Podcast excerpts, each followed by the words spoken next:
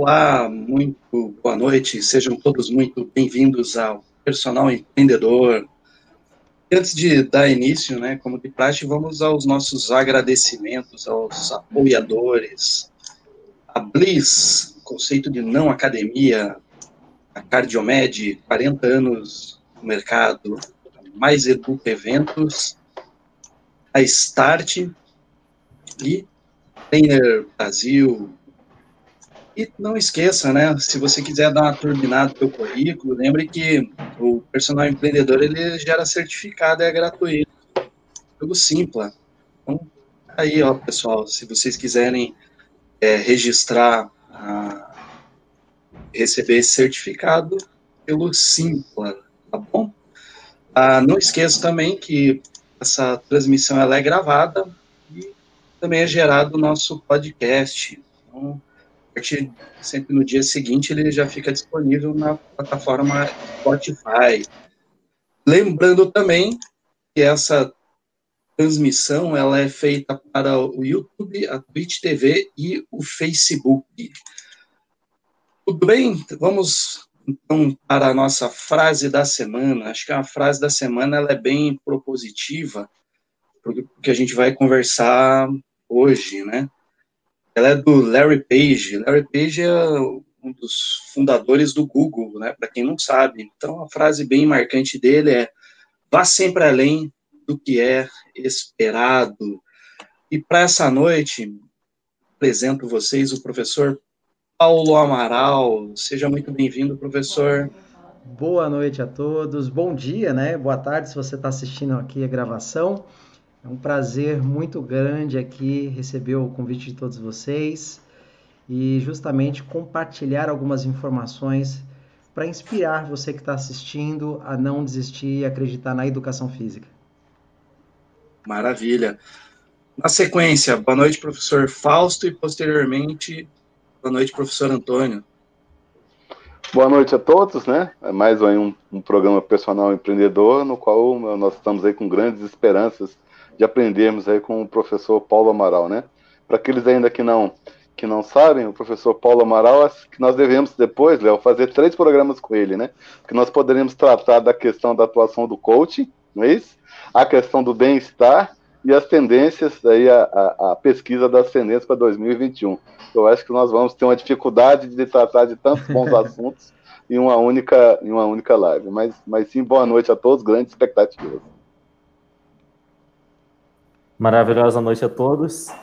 É um grande prazer estar aqui novamente e aqui ao lado desses três feras e do professor Paulo Amaral, que estava dando ali também uma bisbilhotada no currículo. Ele também tem pós-graduação em reabilitação cardíaca.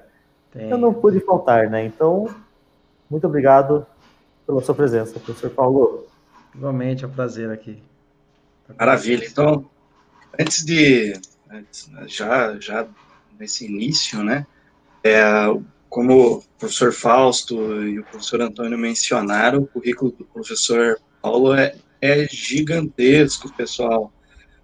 É, poxa, é graduado em administração, em educação física, tem pós-graduação em musculação e condicionamento físico, além de, de, especialista em exercício físico aplicado à reabilitação, como o professor a Antônio mencionou, mas aí começa a mudar um pouco a, a cara, né? Porque daí tem MBA em gestão de pessoas, MBA em gestão empresarial, mestrado, doutorado, fora uma diversidade de, de ações, né? E para quem não sabe, o professor Paulo Amaral é quem encabeça a pesquisa, né, das tendências fitness, né, vinculada ao Colégio Americano de Medicina do Esporte, é aqui no Brasil e América Latina, professor? É, no momento, eu estou fazendo Brasil por conta da pandemia, mas desde o ano passado eu tive parceria com a Argentina. Existe sim a, a intenção de expandir para a América Latina, que isso é o interesse do American College. Maravilha. Maravilha. E o tema está aí já na. Né, será que é importante o estudo do comportamento humano? Né? É um diferencial para o personal trainer ser apenas aquele o acompanhante trainer ou a pessoa que fica colocando anilha na barra, passando álcool, né? É, é isso, professor? Como, como explica um pouco para a gente como é que é essa questão do comportamento humano sendo diferencial na atuação? Bom, eu sempre falo que a gente tem um problema lá na ponta, né? Que é com relação à, à formação. Essa é uma crítica que eu faço construtiva, no sentido de que é só a gente olhar para a grade dos cursos, das disciplinas na graduação e perceber quantas disciplinas, você que está ouvindo, para para pensar, quantas disciplinas que você cursou que foram relacionadas a aspectos comportamentais e quantas disciplinas da área técnica. Então, provavelmente, você vai perceber que existe uma, uma média de 60% a 70%. Eu falo porque eu já fiz parte de uma rede de universidades no Brasil e eu participei da construção da grade de mais de 12 instituições. Então era, a estatística era essa, entre 60% a 70% compostas por disciplinas da área técnica.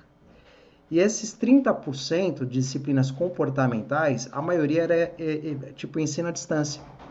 Então, praticamente você tem pouquíssimas disciplinas falando das questões comportamentais e quando tem, o profissional que leciona, ele não tem a expertise.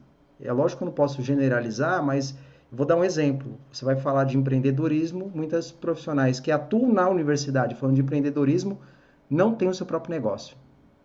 Já começa por aí. Então você tem aquele, aquela parte extremamente conceitual. E aí quando o, o, o profissional de educação física ele vai para o mercado, muitas vezes ele quer atuar como um personal trainer, que acaba tendo um status no mercado, ele não pensa que é um negócio, que é um business ele não trata o seu cliente como deveria ser. Muitas vezes é até chamado de aluno, né? Na verdade, ele é um cliente, você tem que fazer a gestão dele, você tem que entender as necessidades, as expectativas. O que ele tem debaixo do braço são as diretrizes, que são fundamentais para qualquer tipo de prescrição. Mas você não tem ali as diretrizes como ferramentas no intuito de entender quais são as expectativas do seu cliente. Será que todo mundo gosta de musculação? Gosta de HIIT? Gosta de treinamento funcional? Não é todo mundo que gosta. Então, então é nesse contexto que eu falo que hoje você tem ali o profissional de educação física que é extremamente focado nas questões técnicas, ele é muito bom de montar treino com base no artigo científico que fala que tem mais resultado fazer tal treino em detrimento de outro. Só que ele esqueceu de perguntar muitas vezes, pensando nas questões comportamentais, será que o aluno ele gosta do exercício que é mais eficiente a nível científico? Ou ele prefere aquele que talvez tem menos efeito biológico, mas é aquele que mais gosta de fazer?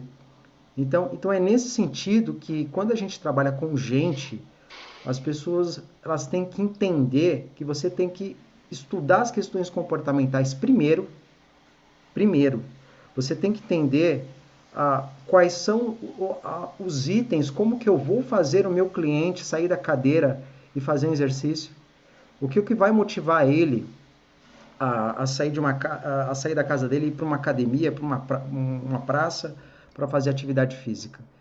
Então, eu, eu falo que essas questões comportamentais é assim. Número um, é você entender de ser humano, entender do seu cliente, entender que você tem que pensar como uma empresa. É, aqui a gente pode ver vários casos. Eu, eu sempre pego um, exemplo simples. Eu olho o personal trainer, sabe como, Fausto, Antônio Leonardo? Pelo e-mail dele. Entendeu? Quando eu vejo o e-mail que está lá, Hotmail, Yahoo, Gmail, eu já percebo que ele não tem uma visão empresarial. Já começa por aí. Aí eu vejo, efeito manada, todo mundo vai para o Instagram. Entendeu? Todo mundo. Cadê os outros canais? Vamos qualificar as lives, vamos investir numa câmera, investir numa iluminação, numa identidade visual. Então eu, eu falo que é a síndrome da, da profissão que é do coitado. Tipo, ah, não tenho dinheiro para investir, ah, não quero fazer as coisas. Então, assim, é, acaba jogando todas as suas fichas pelas questões técnicas e esquece que se você não fizer isso, se você não pensar nas questões comportamentais, você que é até extremamente direto, você será substituído pela máquina e já está sendo. Simples assim. Entendeu? Eu, eu acho que é isso que falta E é por isso que eu achei importante essa live, essa transmissão, porque eu vim aqui com a proposta de ser extremamente direto. Eu falo que às vezes eu até assusto, Fausto, as pessoas, porque eu sou muito direto, entendeu? Eu falo mesmo. E, e, e, mas a ideia é justamente essa: quando a gente incomoda, quando a gente fica pensativo, reflexivo, isso gera transformação. É, é como, como questão de segura, insegurança né, do ser humano, quando você mexe na zona de conforto, a primeira, uma das primeiras atitudes é atacar, né? Porque desconhece. Sim. Saiu da minha zona de conforto. É isso mesmo, Fausto? É, sim. Não, não, se preocupa, viu, Paulo? Eu acho que é, você é um rapaz novo, eu já estou nessa estrada um pouquinho mais, né? o pessoal fala que eu sou o profeta é, do deserto, né? Tenho empregado empreendedorismo a partir de 99 por aí você vê que essa estrada é longa, né? Mas assim, eu, fiquei muito feliz com a sua primeira fala, porque realmente é isso, o pessoal não está entendendo quais são os grandes indicadores que estão acontecendo a olhos vistos e o pessoal não está entendendo os sinais, né? E, e a parte ruim que eu vejo isso nesse mercado 4.0, as coisas vão mudar e vão mudar muito rápido. Talvez assim, o final agora de 2021 seja uma realidade totalmente diferente de 2020, né? Então, Sim, há anos que nada muda e, e, diz que tudo se transforma, né? É a realidade que nós estamos vivendo agora. Então, assim, para pontuar aquela questão que, que você colocou ali com, com, bastante propriedade, vamos fazer uma análise aqui macro. Eu já tenho falado isso em alguns outros programas. Nós somos 500 mil profissionais de educação física no Brasil hoje. Nós estamos fazendo a diferença na sociedade brasileira? Eu acho que é um sonoro não. Por quê? A 50% da população é sedentária. Né? As crianças nunca tiveram tão obesas, não é isso? É, as doenças crônicas degenerativas avançando a, a, passos largos. E nós poderíamos ser a linha de frente contra o Covid na questão do sistema imunológico, em tese não estamos fazendo nenhuma diferença, a, a grosso modo, nesse, nesse, nesse quesito, né? E aí sim, na escolha do tema de hoje, assim, eu tenho defendido, e, e a sua formação te coloca bem habilitado para falar sobre isso, que mais que entender de exercício, nós temos que entender de pessoas. Né? É porque assim, o pessoal entende muito de célula, né? Mas a célula tem que ir, tem que voltar no outro dia, inclusive tem que te pagar no final do mês. E uma coisa que o pessoal não, não entende, que é, a, o exercício, né, assim, a, a, é uma coisa não natural. O ser humano ele foi projetado para sair, caçar, pegar comida e ficar na sombra descansando até dar fome de novo para correr. Então, assim, essa questão de você sair todo dia, quebrar estado de quebrar a rotina é, numa questão, eu vejo uma outra questão também que nós não estudamos. Eu acho que está muito mais vinculado a hábitos, porque o pessoal entende é o seguinte: eu vou mandar e ele vai obedecer. Não é assim. Você tem, antes de você transformar, você tem que enganjar, você tem que inspirar para depois você poder transformar, né? Eu acho que é, que é por aí, assim, se não houver essa, vamos dizer, essa abordagem de você entender o ser humano à sua frente, você está fadado. É um exemplo claro também são nossas academias. As pessoas passam o tempo todo entrando e saindo, né? Então é, é, é por aí mesmo, professor Paulo. É, o, pessoal, o mercado está errado, esses indicadores são fortes, o pessoal não está acordando. O que, que o senhor acha? É, primeiro, eu acho que o que você falou, inclusive, da a gente viveu, estamos vivendo esse momento da pandemia, né? E que se fala muito da, de que o profissional de educação física ele tem que trabalhar em hospitais, é um profissional essencial. Existe a, a, essa, essa, ideia de que ah, o profissional de educação física ele tem direito à vacina agora, né? Tudo isso. Então tem todo esse movimento. Aí eu faço a pergunta: o que, que você fez para mudar isso? Entendeu? O que, que você fez?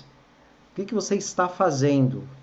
E quando eu falo está fazendo, é, eu vejo muito mais promessas nas redes sociais, é promessa assim, emagreça 10 quilos em um mês, em, é, fique forte em tanto tempo, quanto mais promessas você fizer, melhor. Eu vejo também o um movimento de que, ah, se eu sou shapeado, você vai ficar shapeado também. Então, a, a, escolha do personal hoje é quem tem o shape melhor se destaca. Se você for velho, esquece. Então, você, é, se você fala hoje numa sala de musculação que tem 60 anos, você não vê numa academia. Você não vê isso. Mas por quê? É um sistema. É um sistema de que acreditou-se que para ser um personal tem que ser jovem. Acreditou-se que para você atuar nesse segmento, você tem que ser uma pessoa 100% perfeita. Você não pode comer nada de errado. Só que eu, eu sempre falo, eu tenho filhos, eu tenho família. Você não acha que tem dia que eu vou comer lanche? Eu vou comer lanche. Qual o problema? Eu vivo. E tem dias que eu vou ter meu treino, que nem hoje eu, eu treinei mais cedo. Mas eu não treino para ficar shapeado, eu treino para ter uma saúde. Esse é o problema. É um segmento hoje que quando a gente fala educação física, mais uma vez falando, não estou generalizando, que é uma área que só pensa a curto prazo. Entendeu? É tudo é curto prazo. Não existe um projeto que você fala assim, vamos, vamos trabalhar com o cliente a médio e longo prazo, vamos trabalhar ele há anos. Não existe. Ah, vamos, vamos fazer um planejamento, vamos fazer uma organização. Também não tem, poucos fazem isso. É, quando eu, eu vi isso, Fausto, quando eu fiz mestrado em Ciências do Envelhecimento, eu levei uma paulada de uma professora que ela olhou para mim e falou assim: Você não faz promoção da saúde, você faz prescrição. Daí eu fiquei revoltado. Eu falei: Mas como assim? Eu falei: Então me prova. O que, que você faz de promoção? O que, que você promove nas redes sociais? O que, que você, você conscientiza os seus clientes de que forma? Aí eu parei, pensei, falei, não é que ela tem razão? Até o momento eu só falava de treino, treino, treino, treino, treino quebra de homeostase, periodização, falava só disso. E promover saúde, promover hábitos saudáveis, promover felicidade, promover uma, uma vida mais feliz, nada. Eu não falava disso. Então, então é nesse sentido que eu falo que, que falta é o mindset, né? Essa mudança de mentalidade. Primeiro é a pessoa vestir a camisa e falar: eu sou um profissional da saúde. E não é da boca para fora. Entendeu? Se eu sou um profissional da saúde, eu tenho que esquecer, olha, olha como isso é a quebra de paradigma. Eu tenho que esquecer tudo que eu aprendi. Eu tenho que refletir e entender se as pessoas que me ensinaram, qual é a forma que elas pensaram. Eu lembro que lá no começo da graduação tinha um livro de fisiologia desse tamanho, do marcado lá, que você tinha que entender cada página. E a, o professor dá aula de fisiologia com base em um, dois livros. Hoje o aluno vem para a tua aula te questionando porque viu um artigo tal. Hoje já está tudo mais fácil. Hoje o profissional ele tem que ser muito mais um orientador do que aquele que prescreve. Hoje o profissional esquece o quanto o seu aluno tem de conhecimento e acha ruim que outros profissionais da saúde ah, tá interferindo na minha área. Que bom que tá interferindo na tua área, que tá te fazendo pensar. Sabe? É por isso que das tendências do fitness, inclusive, uma das áreas que mais apareceu é a atuação multidisciplinar. Não faz sentido hoje, na minha cabeça, eu prescrever treino sem ter um médico nutricionista. Não faz sentido. Como que eu vou fazer um programa de emagrecimento sem calcular dispêndio calórico, sem saber o que essa pessoa está comendo sem saber de exame clínico. É a mesma coisa assim, no médico com uma dor de cabeça, a pessoa te dá um atestado, está aqui o atestado. É isso que, é isso que a maioria está fazendo. Entendeu? Hoje virou um lobby. Tem academias que fazem de tudo, assim no parquet lá de qualquer jeito, o cara nem lê. Põe tudo não. Eletrônico hoje. Agora, faz uma anamnese. Entendeu? Afere a pressão. Vai lá para grupos especiais. Quem é que já viu numa academia alguém com aparelho de pressão digital? Você não vê com estetoscópio. Você não vê isso nesses lugares. Entendeu? Por quê? Tá com cabeça do passado. No passado, o personal trainer é aquele que ficava contando exercício. Hoje a máquina faz isso. No passado não tinha. Era, era cronômetro que você usava na mão. Hoje o aplicativo te avisa. Então as coisas mudaram, entendeu? E muitos personagens profissionais não se atualizaram. Então é, é, é por isso que eu falo que hoje você tem que ser muito mais é, um orientador. Conscientização, palavra-chave é essa, você tem que conscientizar as pessoas. Aprenda a conscientizar. Você não tem que colocar na cabeça do outro o que, que ele tem que fazer. Mas você tem que falar: olha, você quer emagrecer? As diretrizes falam que você tem que trabalhar força, tem que trabalhar resistência aeróbia, anaeróbia, tem que trabalhar flexibilidade, tá? Qual dessas você já experimentou? Entendeu? Qual que você mais gosta? Você gosta de dança? Pô, uma resistência aeróbica. Então, eu, eu, eu oriento que você dance pelo menos umas duas, três músicas, uns 10 minutos no mínimo. E que você faça um trabalho de força. Então, é esse papel que falta, entendeu? De conscientizar ao invés de falar, ó, oh, é tudo série de 3, série de 10. Você tem que fazer esse equipamento. Você tem que fazer isso. Então, então eu, eu numa fase que é, que é boa, né? Uma fase da revolta. É a revolta do que a gente vê de tudo isso, mas ao mesmo tempo essa revolta é boa porque a gente acaba se posicionando, né? Eu sempre falo que é importante para todos os profissionais se posicionar para tentar mudar, porque eu também penso assim. Eu não quero convencer ninguém do que eu estou falando.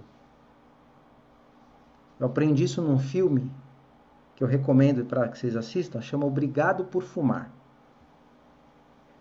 Não sei se vocês já viram. Um filme sensacional. Ele não faz apologia ao cigarro, não é isso. Mas ele, ele é um vídeo de argumentação.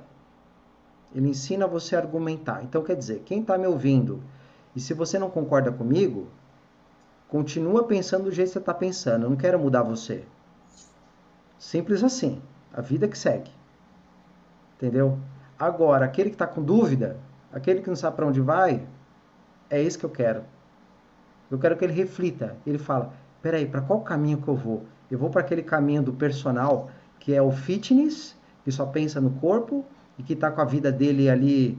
É, tem que rezar para não chegar a Apple logo, né? Porque vai chegar, entendeu? Com aplicativo, com sistemas, com a tecnologia, com tudo isso que vai substituir ele. Inclusive na pandemia, vocês sabem disso. A procura por, por aplicativos foi absurda. E isso ficou evidente, inclusive, na, nas tendências. Agora, você está pensando de uma forma como ser humano, do comportamento, você pode ficar tranquilo, você não vai ficar desempregado nunca. Você não vai ficar desempregado, porque ser humano, hoje as, as pessoas precisam cada vez mais de orientação. Porque é tanta informação que não sabe para onde ir. Simples assim. Perfeito. Até que a gente tem de informação em um dia, em um dia a gente tem de informação, é que há 100 anos atrás o pessoal tinha em um ano, é impossível Exatamente. processar tudo isso. E é, e é cada um com uma teoria, então eu, eu não fico é, assustado, né, no sentido quando eu vejo tanta polarização, porque você querer é, entender os dois lados da moeda é muito complicado, até lembrando da, dos nossos mestres, né, isso realmente eram filósofos, eram doutores com a questão da filosofia, porque ele conseguia filosofar acerca do saber e tudo mais. Hoje você não vê, você vê doutores especialistas, e aí é, é, é, é um, é uma titulação tão é, bacana, só que, beleza, eu, eu sou doutor para construir ponte suspensa, eu quero, não, mas eu quero construir uma ponte é, encaixada. Não, isso aí eu não posso. Mas se você não é doutor, isso, isso a educação física me chateia. E, ela, e, é, e é isso que está transformando, porque boa parte, e aí faço a minha culpa, né, porque também atuo no, no ensino superior, no sentido de a gente é responsável pela, pela formação desse, desse profissional. E como no início da tua fala você muito bem posicionou, é, muitos deles nunca pisaram no mercado de trabalho, seguiram a, a carreira do estudo, graduação, mestrado, doutorado, e de repente eu estou formando um outro profissional sem nunca ter pisado no mercado de trabalho. Ah, mas eu, sabe, é, é, isso, isso, isso me incomoda. Você falou da, da, parte da revolta, eu também, volta e meia aqui, eu fico revoltado e também tenho os três minutos de desabafo aqui, porque, querendo ou não, a, a, a gente age por, por propósito dentro da educação física, né? A gente quer ver uma educação física mais é, no sentido valorizada, só que como que a gente faz isso? E, e aí, de repente, a gente olha no, no, no, no ambiente é, acadêmico, é, vaidade do professor de fisiologia, com de treinamento, e agora com a biomecânica, e esquece que eu estou formando um profissional de educação física, e não um especialista na graduação.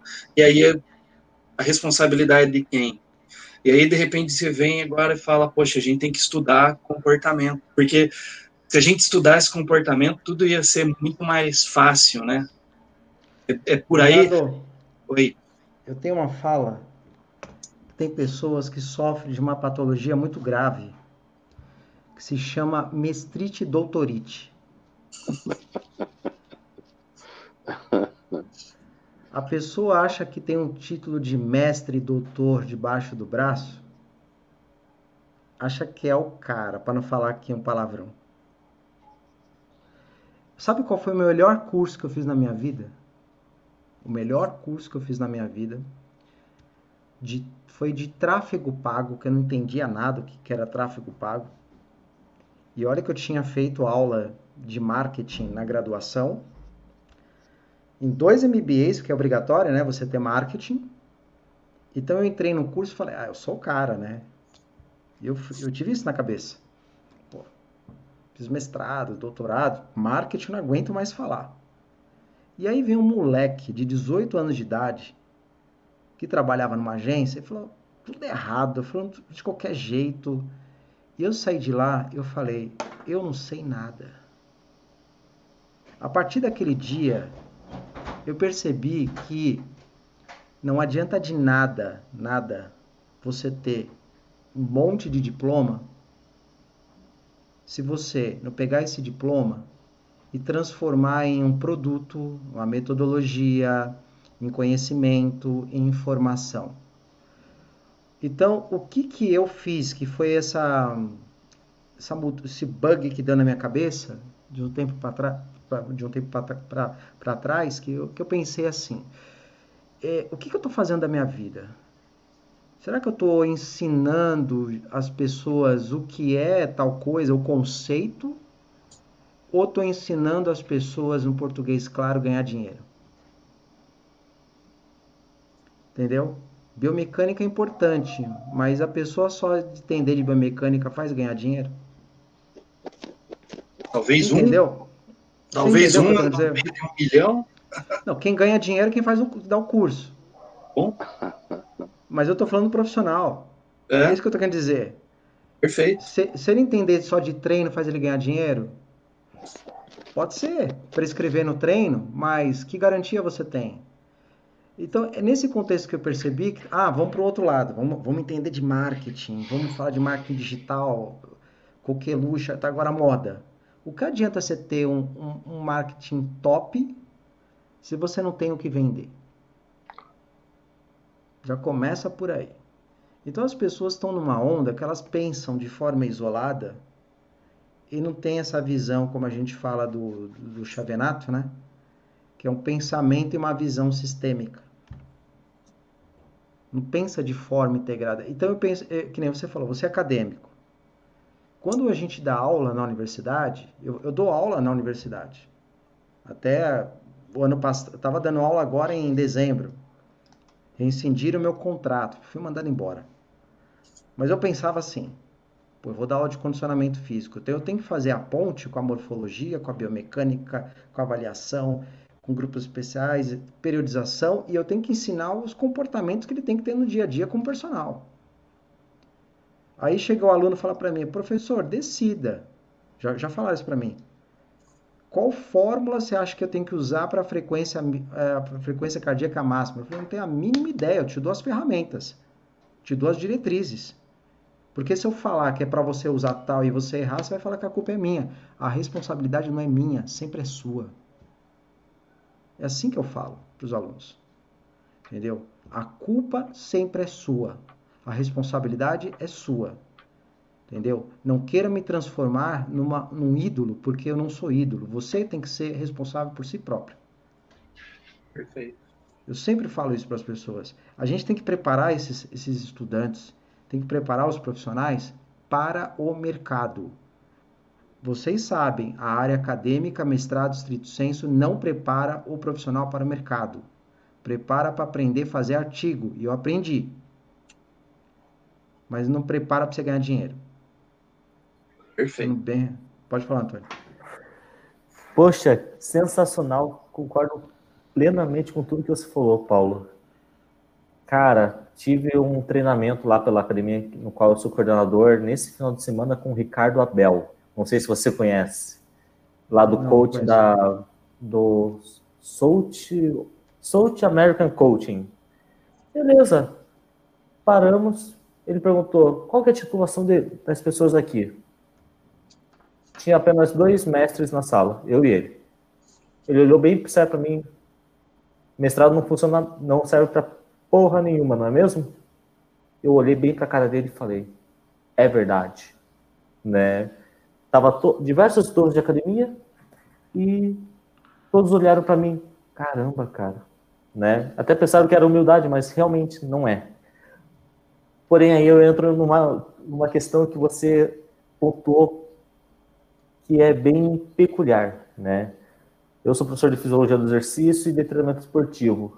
Cara, o que eu sempre falo com meus alunos: fisiologia do exercício, biomecânica e treinamento é para você não matar o seu aluno, não é mesmo? Porque eu não sei você, Paulo, o falso acho que já viu até uma parada cardíaca. Eu estava atendendo pacientes no hospice até semana retrasada, antes de assumir a coordenação. É, Cara, não é tão legal ter um paciente com 84 anos, a ideia tipo de pneumopauta e o cara é parando a tua mão. Então é para isso que a gente estuda fisiologia, né? Com o estagiário que eu tenho hoje lá na academia, terceiro período, segunda semana já está aprendendo a ler eletrocardiograma. Depois vai vir biomecânica, isso, e depois eu falei, realmente, PNL. Não vai ter nada que supere o PNL para ele conseguir alunos de personal. Que, querendo ou não, é o que ele vai mais ganhar dinheiro. Mas, Paulo, eu quero te fazer só uma perguntinha, tá bom?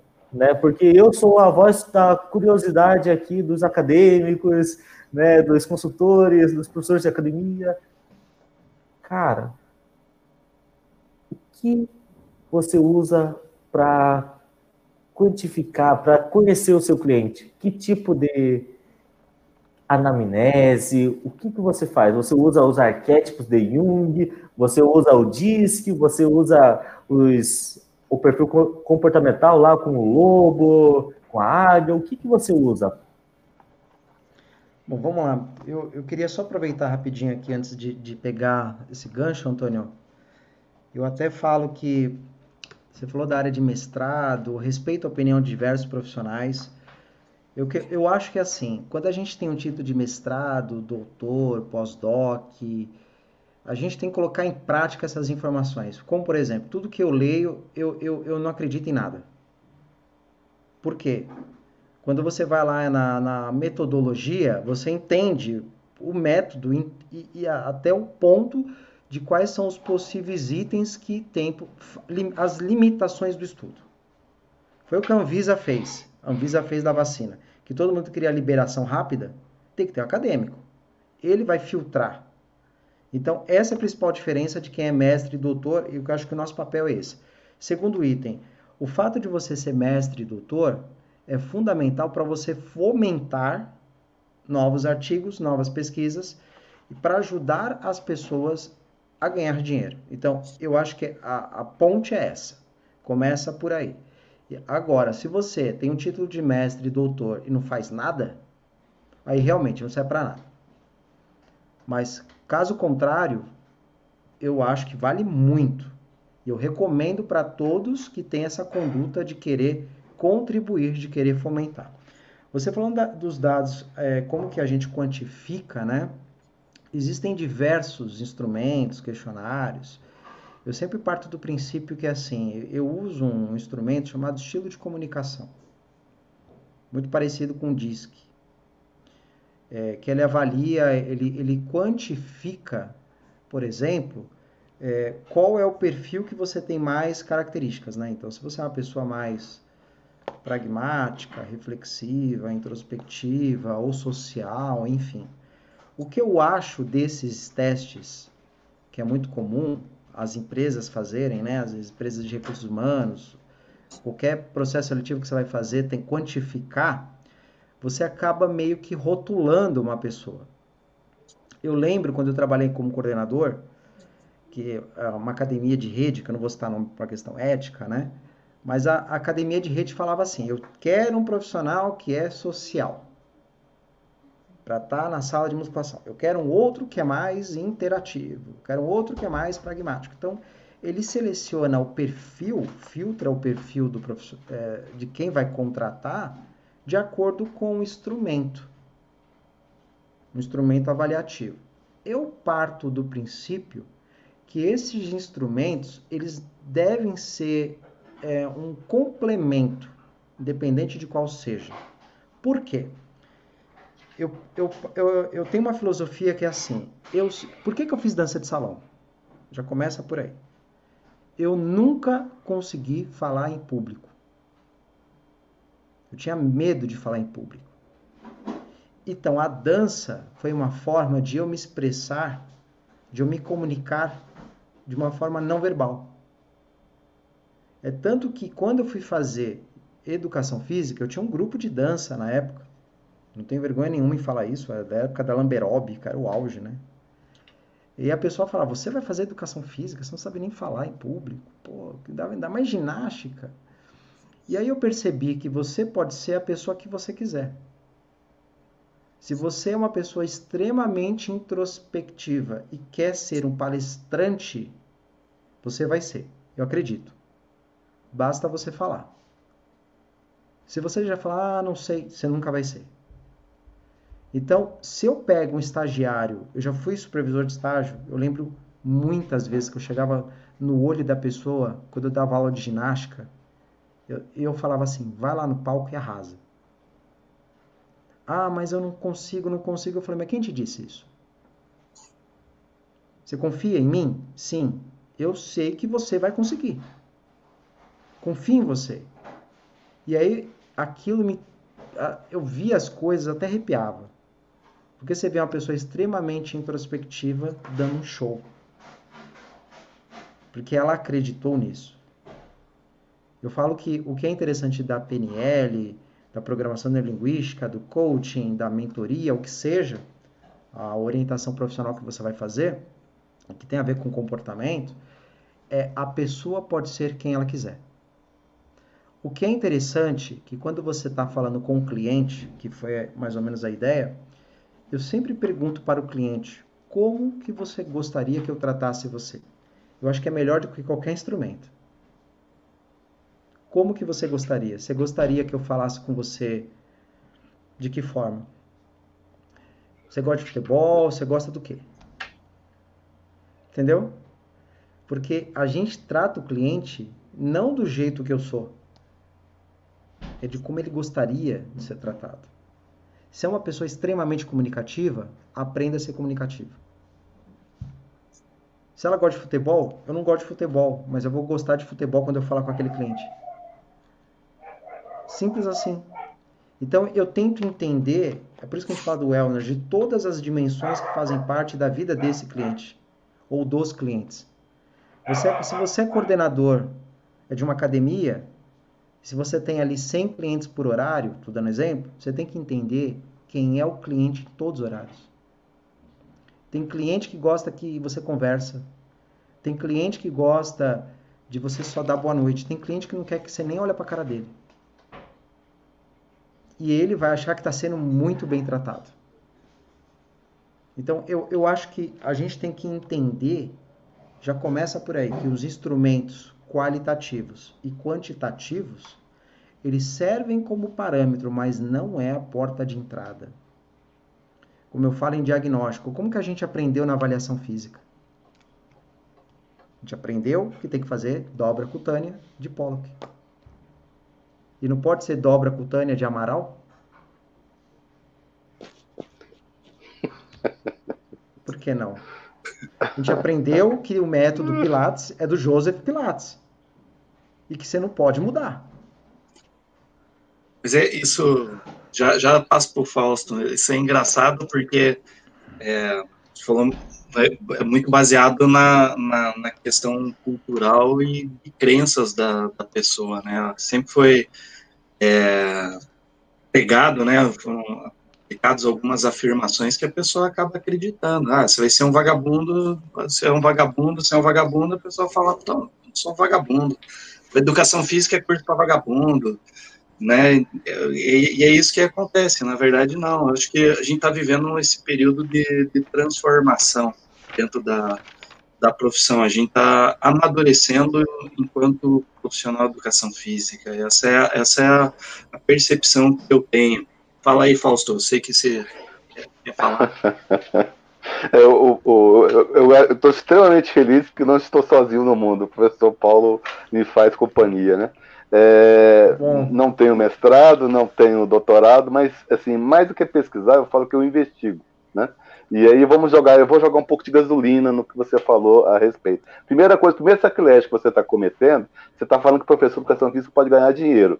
Isso aí é quase um, um, mantra, né? Que há nobreza na pobreza. Eu não posso, eu não posso ganhar dinheiro. Falar em dinheiro, você tem que sofrer o sacerdócio de como, como um profissional. Vamos colocar o seguinte, é, Paulo, assim, o que nós estamos falando é a realidade posta, é o mercado que nós estamos inseridos hoje dentro dele. É, mas mercado, eu vejo duas, dois, grupos totalmente diferentes. Tem um mercado atual e tem um mercado em potencial, tá certo? Então, olha só, olha o tamanho do nosso, nosso mercado, é toco de padaria. 5% das pessoas pagando dentro das academias, cadê os 95%? Estão fora. Isso, olha como que é isso, assim, 500 mil profissionais de educação física não estão fazendo a diferença. Você sabe quem são os sedentários? É o meu pai, é minha mãe, é minha família, são meus irmãos, Quer dizer, eu sequer tenho condições de influenciar pessoas dentro do meu ciclo do meu ciclo familiar, né? Então aí já começa para ficar bem exposta a ferida. Ah, não, não, porque meu, aí vem a culpa. Meu pai não quer nada com nada, minha mãe é preguiçosa, meu irmão é, é, é trabalha demais. Quer dizer, é, é, um outro um outro crime que os profissionais da educação física cometem, porque se você, se o aluno fracassar, quem fracassou na verdade foi você, não foi o aluno. Você não soube estudar a, a metodologia, você não soube é, ali conseguir aquela manutenção, né? Aí vou falar por que, que nós estamos correndo sério risco de perder a profissão. Eu estava estudando aquele software, aquele aplicativo alemão, Felitics.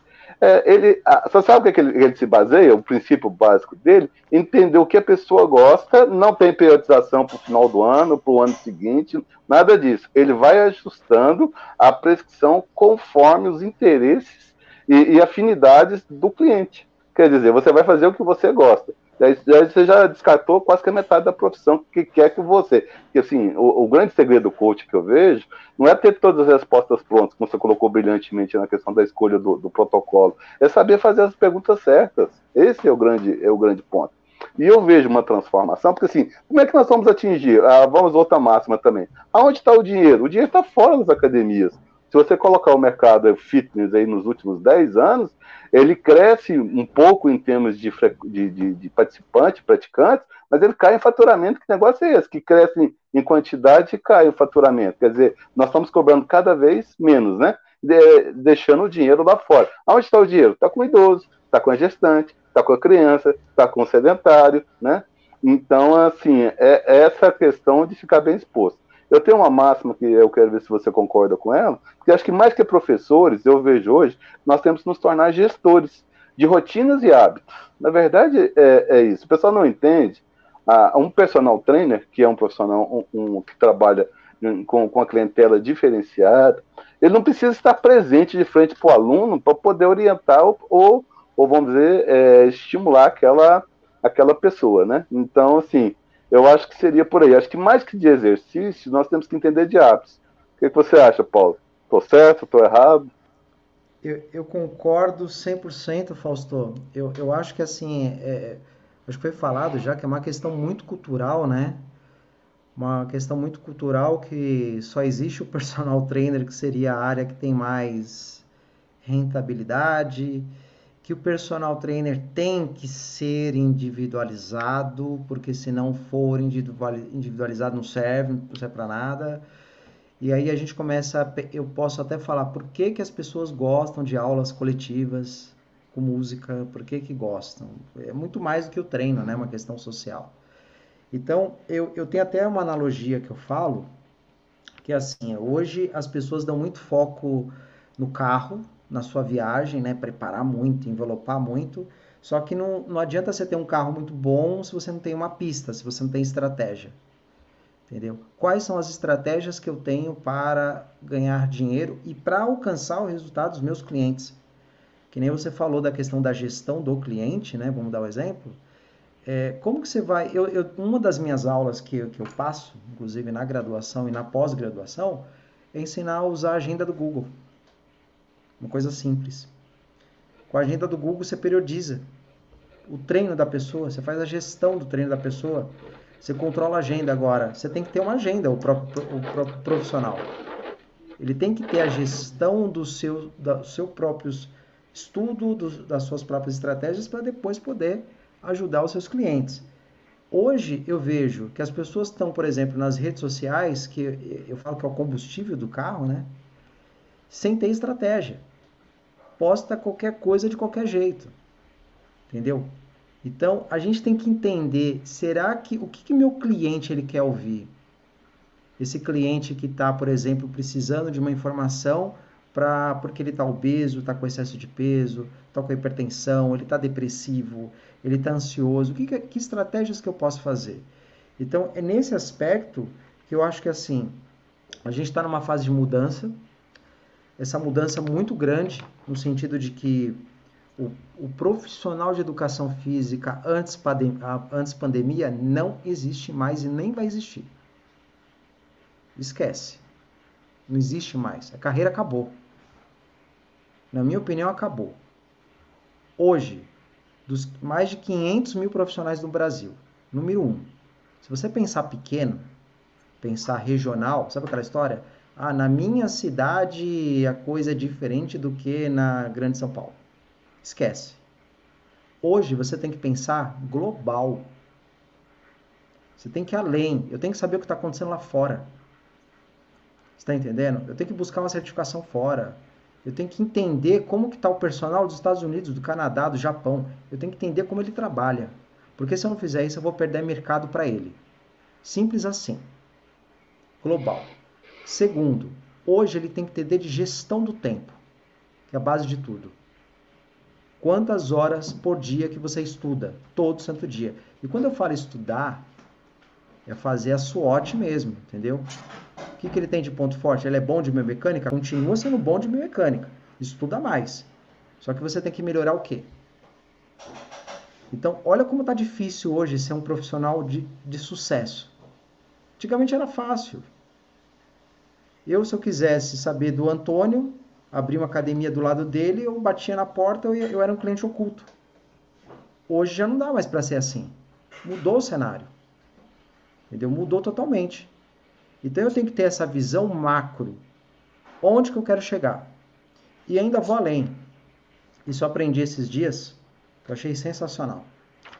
Personal que pensa individual, que só tem um produto, ele tem uma, um limite, uma capacidade. Então, por exemplo, ah, quantos clientes você consegue atender por dia? O sonho de qualquer personal recém-formado é estar tá com essa carteira de cliente cheia, não é? Ganhando ali 15, 20 mil reais. Só que o cara está desesperado, porque não tem vida.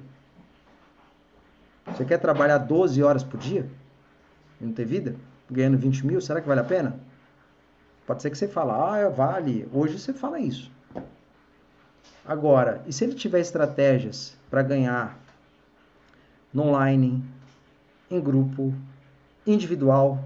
Então você tem lá um produto premium, produto intermediário e um produto barato. Então você vai atingir todo mundo. Você vai atingir quem não pode pagar um personal, porque personal não é para quem quer, é para quem pode. Já começa por aí. Entendeu? Então não existe concorrência quando você pensa nisso. Concorrência é ótimo, porque ela te faz melhorar cada vez mais. Então, olha como mudou o cenário do personal. Visão global, gestão do tempo, ter vários produtos e detalhe, eu estou fazendo mentoria para uma, uma academia em Goiás e uma das coisas que eu falo, por exemplo, que é um box de crossfit, só para vocês terem ideia, de cross training, né? E a primeira coisa que eu falei, vamos criar uma metodologia do estabelecimento olha para o que vocês estão fazendo e vamos ver o diferencial. Os profissionais estão com uma crença tão limitada que eles acham que, ah, meu treino é bom, é maravilhoso, tal, perfeito. Se você pensar assim, já pensou errado, você já está ultrapassado. Entendeu? Simples assim. Então as coisas mudam, mas mudam, que eu falo. Eu, antigamente eu falava que mudava a cada ano.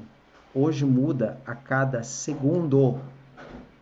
Segundo, eu estudo todo santo dia. Tá aqui, ó, do meu lado, só para vocês verem. Três livros. Um de coach, um de PNL, modelo Canvas, gestão. Todo dia eu estudo. Todo santo dia aprendo algo novo. Se eu não aprender algo novo, já estou ultrapassado. Então acho que essa, essa, essa cultura de deixar de, de ser a vítima, entendeu? Ah, sou a vítima da sociedade, a educação física não dá dinheiro, a educação física não é valorizada, ah, o CREF, o CONFEF não faz nada. Já começa por aí, porque eu dei aula de ética na faculdade. O CREF não briga por salário. Não é responsabilidade dele fazer isso. É sindicato. Entendeu? Simples assim. Você vê como os profissionais são, alguns são mal informados. Então não tem noção do que está acontecendo e põe a culpa no outro. Para de colocar a culpa no outro e olha para si. Esquece o passado, pensa no futuro e para com essa ideia de que ah, eu quero que seja como era antes. Não vai ser como era antes. Mudou, acabou. Daqui para frente. E, e ficar antenado com essa questão de várias, vários aplicativos, tecnologia, o que, que eles estão fazendo. Entendeu? Eu vejo o profissional fazendo live, não se preocupa com a iluminação, com o cenário, não se preocupa com a roupa, tá nem aí. É lógico, aí você vê aplicativos que, que fazem o quê? Despontam com cenário, com iluminação. Aí você começa a falar, ah, invi invista no computador, invista numa webcam, invista numa câmera.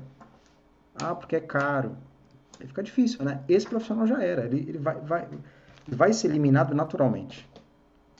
Isso, isso, isso é uma questão de, de percepção até ele dividir é, e diferenciar, né, que é gasto do que é investimento. Porque eu aposto para você que ele gasta 500 reais para comprar o suplemento top a ele. Mas ele não gasta 500 reais para investir em material que vai qualificar a tua aula, vai, seja por meio de algum curso, livro, né, alguma capacitação. Então, isso, pô, assim, boa parte da minha, assim, minha adolescência, durante o processo de graduação e depois, a gente parou de frequentar evento, acho que o último evento foi em 2013, daí só indo para eventos de, de medicina. Educação física era um negócio absurdo, você, você chegava no, no, no evento, há três, quatro dias, os três primeiros dias, o que vendia? Roupa. Todo profissional de educação física pegava todo o dinheiro dele e comprava roupa. É malha, é isso, é aquilo e tal. Aí chegava no último dia, que era para comprar livro, equipamento, aí começar, ah, mas eu não tenho dinheiro, ah, porque como é que eu vou trabalhar? Falei, ué, é escolha? É, não, não, não, tem, não tem o que fazer. Vocês querem vocês querem é, é, manter essa, essa percepção de valor na, no, no, dentro do que vocês agem, é simples. E outra, nosso corpo, né, é, querendo ou não, todo mundo vai estar fardado ao processo de envelhecimento. Leonardo, eu sempre falo, eu fiz uma conta esses dias que eu dei um curso, que eu fiz a conta de quanto que eu investi na minha carreira até o momento. E a conta que eu fiz foi 250 mil reais. Eu acho que foi pouco. Poderia ter investido mais. E, vou investir mais. Então, quando eu penso assim, eu quero fazer um pós-doutorado no, no Canadá. Se você olhar o preço bruto, você vai falar, é caro, não tenho dinheiro. Mas o que eu coloco na minha cabeça é justamente o que? Eu abri um, uma, uma conta internacional de um banco que dá para eu depositando em dólar. Ele converte em dólar. E se eu percebi que se todo mês eu colocar um valor pequeno, em cinco anos eu consigo pagar o pós-doutorado. Você entendeu? O que falta é essa visão ampla, esse macro. Então, quando, quando eu penso assim, eu quero no melhor evento do mundo, entendeu? Onde tem na China, eu vou para lá. Mas o que que impede o tempo, se eu vou ano que vem, se eu vou daqui a 5 anos ou 10 anos, é, é a minha situação econômica. A gente tem que pensar nisso. Entendeu? Olha que eu tenho filhos, casado, tenho uma família. Então tudo depende do planejamento. Tem pessoas que têm uma situação que pode ir no outro mês. E quem não tem, não tem problema. Vida que segue. Espera daqui a cinco anos. Agora, existe muito uma cultura do conformismo. Eu até postei hoje, foi um post que eu coloquei, que eu, eu aprendi, entendeu? Eu aprendi a, a, aceitar a minha realidade. A minha criação foi assim: nasci pobre, então ser pobre. O problema não é ser pobre, é pensar pequeno. Entendeu? É simples, sabe? É pensar pequeno. Ainda vou em todos os aspectos. Pensar pequeno na questão da financeira, pensar pequeno em olhar para o outro na rede social e falar: eu nunca vou chegar no nível dele. E quando eu olho assim, eu nunca vou chegar no nível dele, eu penso: eu quero, ser, eu quero ter um nível melhor que o dele, mas não no sentido de inveja. É numa uma questão estratégica. Quais são o que me fez escolher, entendeu? Muita gente pergunta: ah, por que, que você fez a administração? Porque quando eu dava consultoria, eu percebia quais é, qual que era a formação das pessoas que davam consultoria em academia. Eu percebi que eram poucas pessoas no Brasil que eram graduadas em educação física e administração com MBA. Foi essa a minha decisão para fazer uma graduação. E aí muitas pessoas falam, pô, mas são quatro anos. Eu falei, beleza, quatro anos, vamos encarar. Eu não vou despontar agora com quatro anos, eu vou despontar quando eu tiver 50. Eu tô com 41. Você entendeu? Se eu conseguir antes, ótimo. Eu percebi também que nós não, nós não fomos preparados para criar. Nós fomos preparados para seguir diretrizes. E isso foi um dos motivos pelo qual como que eu consegui entrar no American College of Sport Management como autor das tendências do fitness. Como que eu consegui? eu cacei o e-mail do, do Walter Thompson. Eu cacei o e-mail dele. Eu infernizei a vida dele. E falando: Oi, eu sou professor daqui do Brasil, tenho intenção de fazer uma pesquisa. O que, que você acha? Você acha que ele me respondeu? É lógico que não. Aí eu cheguei, bati na porta do Valdir Soares. Valdir, oi, tudo bem? Prazer, sou professor tal. Quem é você? Não sei quem é você. Também levei um não. Só quando ele foi na faculdade que eu dava aula, ele me conheceu. Entendeu? E eu lembro da pergunta que ele fez, que ele falou assim: "Ah, no meu evento tal, você vai aprender as melhores metodologias". Eu levantei a mão e falei: "Peraí, eu ensino aqui meus alunos a ter metodologia". Eu fiz isso. A partir desse dia ele foi hoje um dos meus melhores amigos. A gente trabalha junto. Então, só para vocês terem mais ou menos uma ideia, eu mandei, eu fiz uma pesquisa autônoma em 2018 das tendências do fitness para 2019 no Brasil. Fiz um e-book que teve repercussão zero. Zero. Ninguém repercutiu na mídia. E aí o que eu fiz? Mandei esse e-book em português para o Walter Thompson. Ele falou: Você tem como mandar em inglês? Tenho. Não tinha versão em inglês. Dei um jeito, traduzi o material. Depois de três meses ele me chamou para fazer a pesquisa 2020. Teve repercussão no Brasil? Não teve repercussão no Brasil. E aí, por conta da pandemia, vocês não têm noção do sacrifício que foi para coletar dados aqui no Brasil. Foi muito difícil, não é pouco, muito difícil, ninguém queria fazer. E agora todo mundo publica como se fosse a coisa mais linda do mundo. Tudo bem, toca o barco, não tem sentido, não tem problema. Mas é tudo uma questão de persistência, sabe? Persistência. E eu mandei agora para o Walter Thompson um outro e-mail. Oh, tô a fim de fazer um artigo tal. Topa fazer comigo? Já estou conversando com ele. Eu não vou passar mais informações. Em breve vocês vão saber. Mas só para vocês terem noção que assim, qual, qual é a minha diferença perante alguns? Não é título. Sabe qual é? Aprendi essa frase: não ter medo de ser feliz. Não tenha medo. Vai lá, encara. O não eu já tenho. Perfeito. Simples assim. Se eu, se eu soubesse isso antes,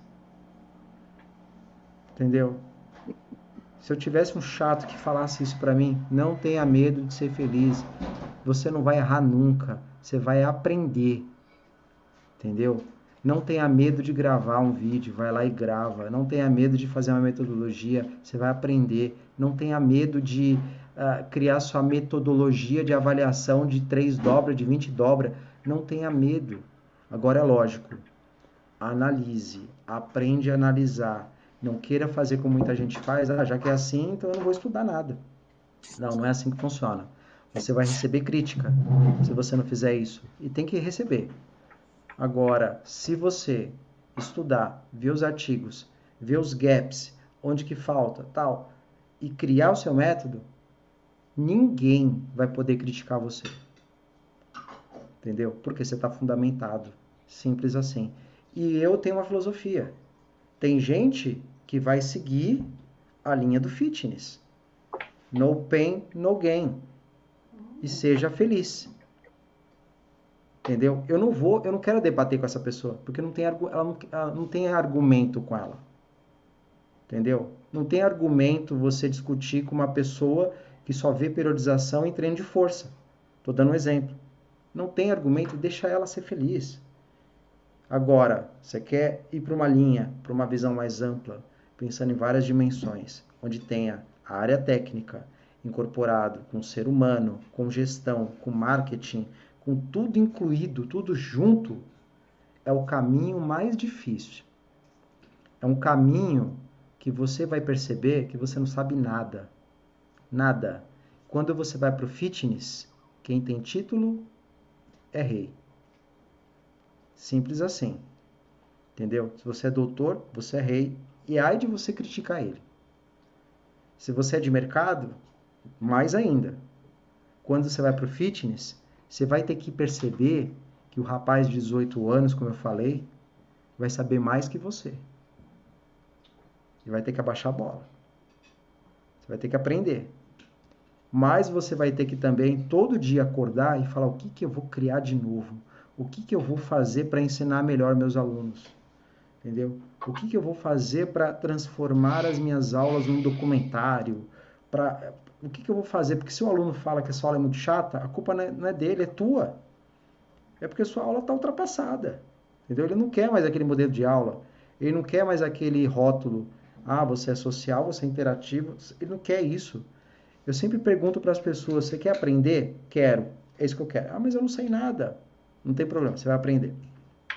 Chega para outro e fala: ah, eu sou mestre, eu sou doutor tal. Esse eu não quero. Entendeu? Por que, que eu não quero? Porque ele já acredita que ele é melhor que todo mundo. Se ele é melhor que todo mundo, então por que, que ele vai querer minha opinião? Então não precisa da minha opinião. E deixa ele viver feliz. Simples assim. Sensacional. Boa. Tá bom, né, Fausto? Tá bom, Antônio? Como é que é? Sim, sim, sim. Eu, eu tô deixando é. ele falar porque, poxa, que aprendizado, hein? É, nada, nada como quem transforma mentes e corações, né? É, assim, na verdade é isso, Paulo. Eu acho que nós temos que ter pessoas ensináveis. E, e essa realmente é uma grande. Isso está até colocado nessas novas tendências, né? A, a, a título de evolução profissional. Nós, daqui para frente, nós vamos ter que ser capazes de aprender, desaprender e aprender novos conhecimentos. É, eu tenho um filho de 10 anos de idade. Provavelmente ele pode ter duas ou três profissões diferentes, porque elas vão ser extintas pela tecnologia nesse, nesse, nesse ínterim, né? E, e aí sim é que você colocou com bastante propriedade. É o que eu vejo isso. O nosso problema maior que eu vejo na educação física é a visão unilateral. É todo mundo, é o rebanho indo só para uma situação. Eu tenho brincado aqui no, no, no, programa que existe mundo fora do Instagram. É, é assim, chega a se incomodar. Eu acompanho. eu acompanho o pessoal, no, no, é 100, 150 é, profissionais diferentes postando exatamente a mesma coisa. É, assim, é, é, é, daquela a estratégia do Oceano Azul, é, são os tubarões, a, a, não é mais nem uma piscina, não, acho que já é um, um tanque, né, de, de, de, pessoal pulando por cima. Enquanto isso, quantos idosos abandonados, quantas crianças precisando serem, serem abordadas, e assim, mesmo em termos, e o pessoal não sabe ler tendências, né, Sim, é interessante ver se uma pesquisa como a sua, mas vamos lá, vamos, vamos colocar aqui uma coisa interessante. Estilo de vida saudável. O que, que é isso? Isso é fitness? Não, isso não é fitness. Aí outra coisa aqui também é atividades ao ar livre, atividades em grupo, né? diversidade de movimento. O cliente está pedindo, eu quero isso. E pergunta se tem algum profissional. Não, não, não. Inclusive, agora eu vou fazer mais um curso técnico para me ficar melhor tecnicamente ele não está entendendo o que o mercado está colocando à, à frente dele, né? Sim, é, é, isso chega, chega a doer. Aí vem você, o profissional, e coloca essas, essas feridas, essas mazelas tão. Nós não estamos ganhando dinheiro, Paulo, na minha concepção, nós não estamos ganhando mais dinheiro por nossa incompetência. Hoje, um profissional de educação física, eu vejo ele nessa, nessa figura de um líder de grupo, tá, assim, você colocou com bastante propriedade, nós temos um caso concreto para exemplificar o que você colocou aqui, que é o professor Marcos, que nós entrevistamos. Ele tem um estúdio dele que ela atende presencial. Ele tem os alunos virtuais dele na Austrália e nos Estados Unidos. E ele tem um grupo de corrida no final de semana. Pergunta se ele não está 90% acima da média dos nossos profissionais. Ele é professor de musculação? Não. Ele é professor de educação física. Então, assim, ele usa a corrida, treinamento funcional, tem um programa próprio para poder é, maximizar isso. Imagina, eu digo mais, viu, Paulo? Eu acho que nessa, nessa questão, se você faz aqui um convite para você, que nós temos que salvar a educação física, eu acho que chegou. Nosso profissional, tecnicamente, talvez seja um dos melhores do mundo. Pela quantidade ele, de ele horas é, de Ele é o maior, ele é. Isso eu posso afirmar. Ele é, é. E, e lá fora eles sabem disso. E a síndrome de cachorro vira-lata aqui dentro, né? O pessoal, não, uhum. o americano é melhor, o canadense é melhor, o, o inglês é melhor. Por isso, assim, a, a, eu te falo porque é o seguinte, sabe onde que eu estou vendo uma possibilidade fantástica com esse modelo híbrido ou virtual? Não é vender para o Brasil, não. Aqui a gente ganha real vamos vender para em petrodólar, vamos vender em, em, euro, vamos vender, vender em dólares, entendeu? Lá para fora. Se você der um verniz falando um segundo idioma, você acabou de ganhar o mundo, e não só, não só o, o, o Brasil, né? Mas o pessoal gosta de visão pequena, tacanha, limitada, tem que estar tá dentro da caixa, fechar a tampa, passar um durex do lado, do, do lado, do lado de fora, né? Então, assim, é, eu acho que precisa, né, pontos de vista assim como o nosso programa, como você, para mostrar essa, essa, essa realidade no qual o pessoal. Não, e o problema é que o pessoal, o, a, o ponto que eu, que eu chamo a atenção, Paulo, é porque o pessoal não está vendo as ameaças externas que estão vindo. Isso, esse mercado, se nós formos observar, o mercado fitness é praticamente o mesmo nos últimos 10 anos, em termos de ganho, de tamanho, de, de limitação. Só que o que era, vamos dizer assim, é confortável, hoje não é mais por causa da ameaça externa, os financistas, a tecnologia. Então, quem se propor ficar nisso, talvez não tenha emprego no final, não tenha emprego no final do, do, do, do, do ano, né? Alguma coisa nesse sentido. É, mas parabéns aí para essa clareza, né? E eu queria fazer uma pergunta para você, Paulo. É, é fitness ou wellness? Acho que a gente tem que apostar nossas fichas para o futuro. Bom, só antes de responder rapidinho, deixar claro aqui, sabe por que eu percebo que as pessoas não mudam? Ou no site do Instagram? Porque analisa só o indicador. Qual que é o indicador? Ah, eu tenho muitos seguidores. Muitas pessoas estão vendo minha live, ou estão vendo meus exercícios. Só que não tem estratégias para converter isso em clientes. Então já começa por aí, né? Só tem um canal, né? O problema é Lá atrás era o Orkut. Se acabar o Instagram, e aí? Para onde que vai? Então, aqui é uma dica. Esteja em vários canais, né?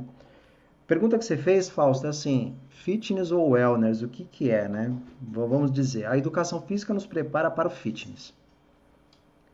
Se for colocar o pé da letra, condicionamento físico. Entendeu? Independente de qual seja, ou para criança, ou para adulto, ou para idoso, trabalhar o físico. É tanto que lá atrás chamava educador físico, né? E, e uma das, um dos questionamentos que eu tenho, como lá atrás falava, ah, qual a diferença, atividade física, exercício físico, área todo mundo chama de atividade física, só educação física que chama de exercício físico. Qualquer diretriz que você pega aí da sociedade brasileira, de cardiologia, é atividade física.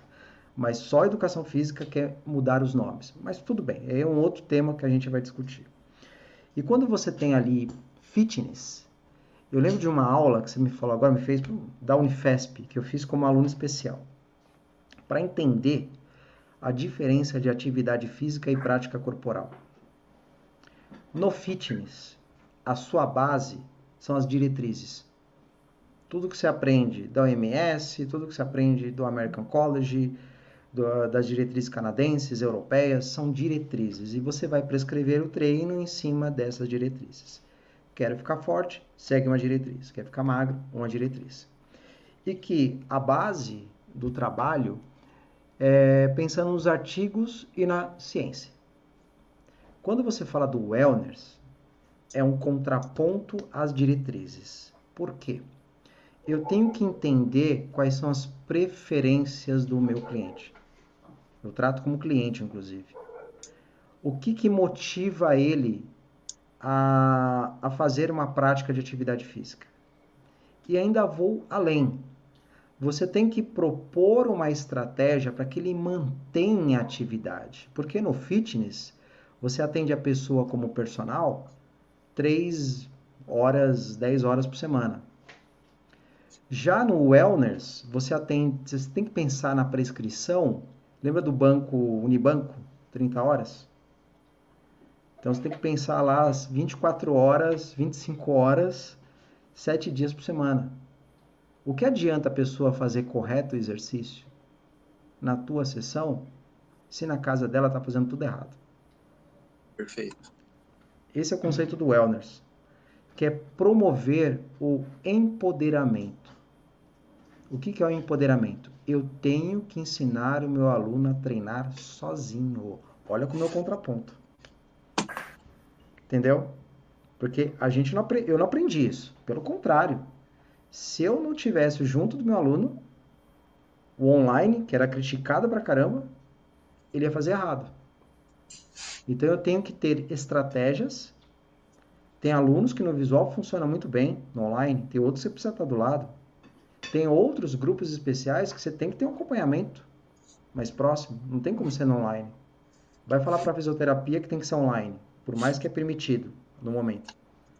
Então, é nesse aspecto que o wellness já ele pensa no físico, que é o bem-estar físico, de forma diferente, na prescrição.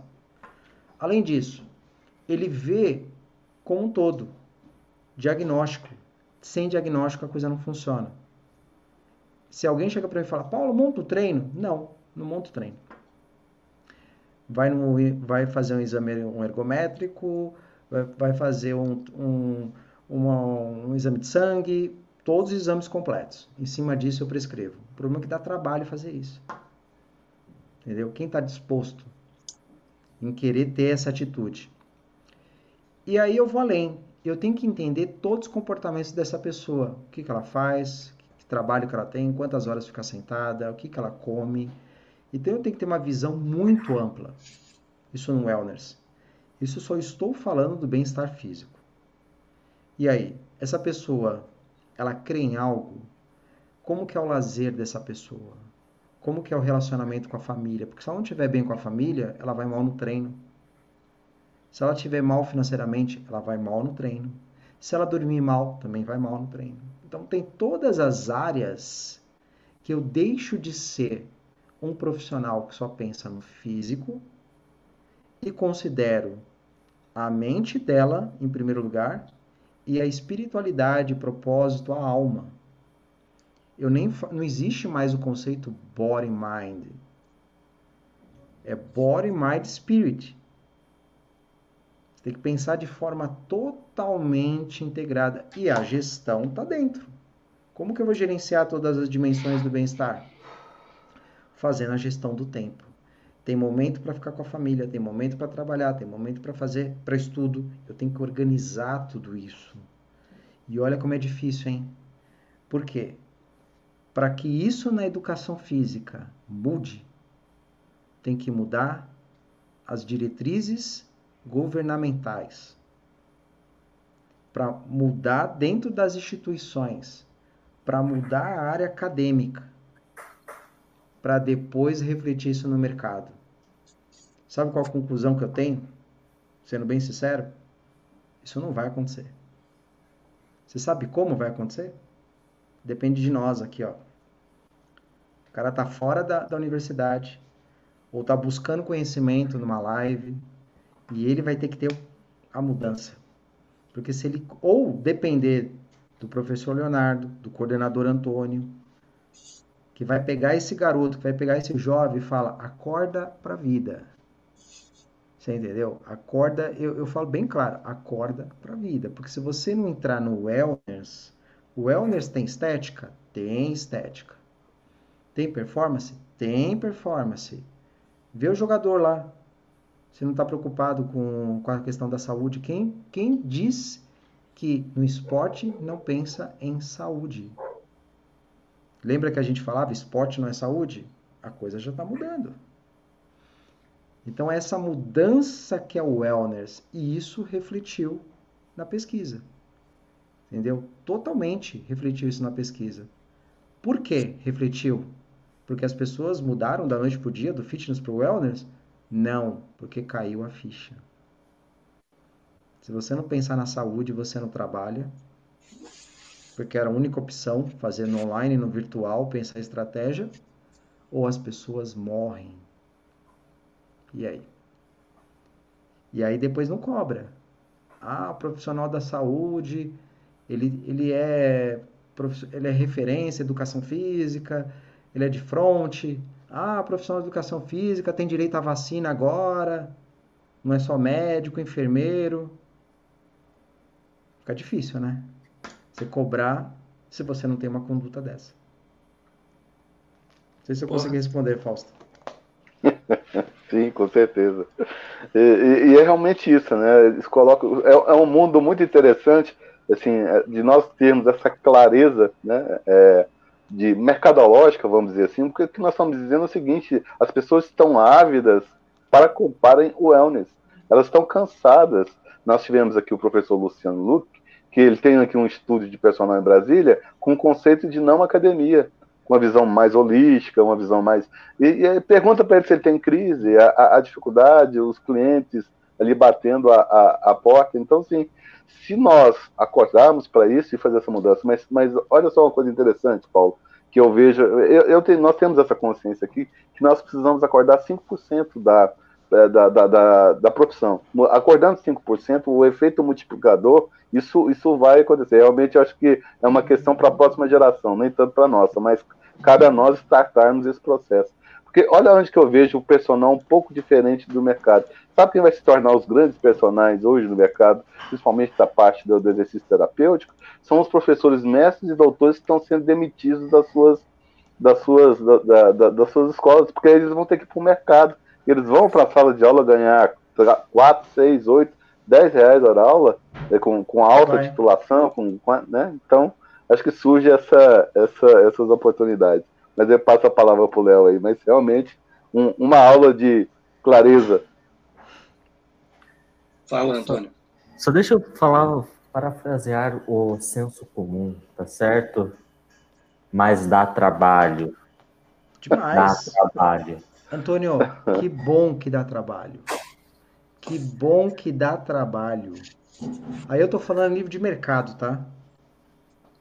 Entendeu? Porque se não desse trabalho, você está entendendo? Qualquer pessoa, as pessoas têm que entender que ser profissional de educação física também não é, é para qualquer um. Não é lá para jogar bola, para ser, ser o bodybuilder, você entendeu? Nada contra. Mas ser professor de educação física, como diz um amigo meu, é ter que ter propósito. E tem que dar trabalho. Hoje, se você entrar na medicina, você sabe que tem que estudar 15 anos. No mínimo. Porque a pessoa acha que estuda quatro anos já acha que sabe tudo. Entendeu? Quanto mais trabalho der, melhor. E eu sempre vou para o caminho mais difícil. Entendeu? Sempre, sempre escolho o caminho mais difícil.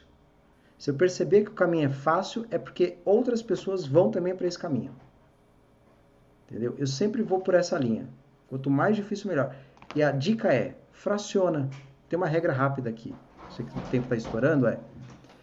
Divida o seu projeto em 1% ao dia. 100 dias você é uma pessoa diferente. Se você quer mais devagar, divida o seu projeto em 0,1% ao dia.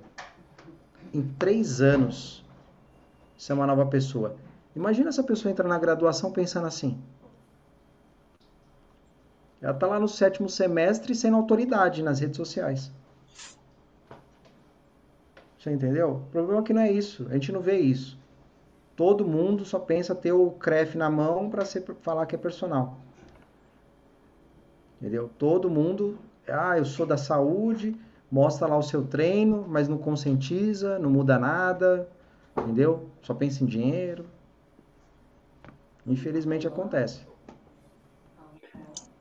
Ah, é, é, é, triste isso, né? A gente tenta. O Antônio trabalha comigo e a gente luta para melhorar, para estimular a análise crítica do, do aluno, ele não aceitar tudo o que acontece como sendo uma verdade universal, que a ciência hoje ela prega uma verdade, amanhã ela já se, se desmente porque encontrou uma outra questão, mas é, é, é uma questão bem, bem complicada, a gente tem que quebrar muitas, muitos paradigmas dentro do, do ensino superior, né, um deles é com relação à educação física e o ensino remoto, o EAD, né?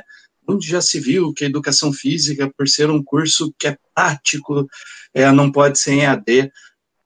Eu estava lendo uma, uma matéria essa semana dos Estados Unidos que os alunos de medicina das universidades nos Estados Unidos eles já estão pedindo que as aulas sejam online é eles terem tempo para poder aplicar a técnica realmente que influencia. E eles vão encontrar no mercado de trabalho. Então, é, uma, é outra perspectiva, é aquilo que eu falei anteriormente, é, é cultural.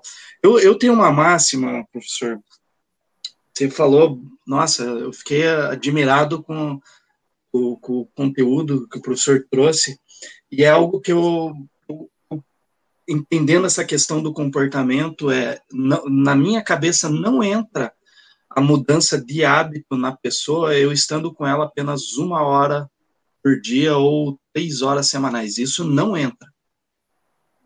Bom, pego, pego o mesmo princípio para dizer assim, é, você lidar com um indivíduo que é usuário de droga, né, dependente químico, é, em horário estabelecido. Ah, só atendo você das 8 às 18. O traficante, ele trabalha 24 horas para atender ele.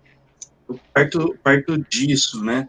E pensando dessa forma, é, uma, da, uma das questões é por que, que a gente não aborda tanto as atividades da vida diária? Porque se eu orientar o aluno poxa, lavar a louça, a pessoa pode, ah, sei lá, fazer um agachamento, ou acelerar numa intensidade, ou por que, que eu estou tomando banho, não posso alongar, como o professor Fausto em outras oportunidades também já falou, por que, que na cama eu já não me espreguiço e realizo os exercícios, por que, que a gente não faz essa orientação? Sei que a gente já conversou bastante hoje so, sobre é, essas crenças e questões limitantes, o professor falou muito bem da, da questão é, operacional da, da coisa, né? Mas por quê? Tem, tem, tem... Pode, pode falar, Fausto. É, antes dele responder, não, você pode terminar, mas antes dele responder, porque a minha pergunta encaixa na sua. Posso, então, posso falar? É, pode, pode, não, falar, é que é, pode, é nesse ponto. Pode, pode completar, Fausto.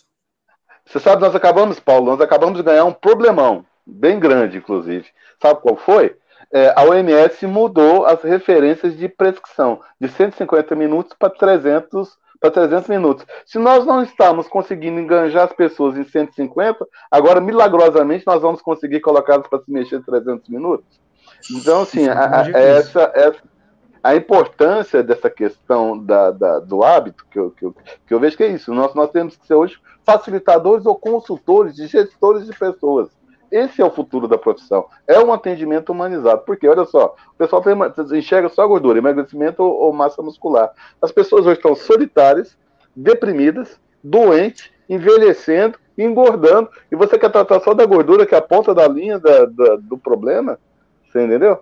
O que, que, você, que, que você me diz dessa. É, é fácil para as pessoas para se mexer, os 300 minutos facilitou nossa vida? O que, que, que, você colocaria nesse ponto junto com o Léo? Vamos lá. Eu, eu só vou aproveitar aqui rapidinho que o que o Léo, Leonardo, ele comentou do EAD, né? Que muita pessoa critica e eu já respondo essa.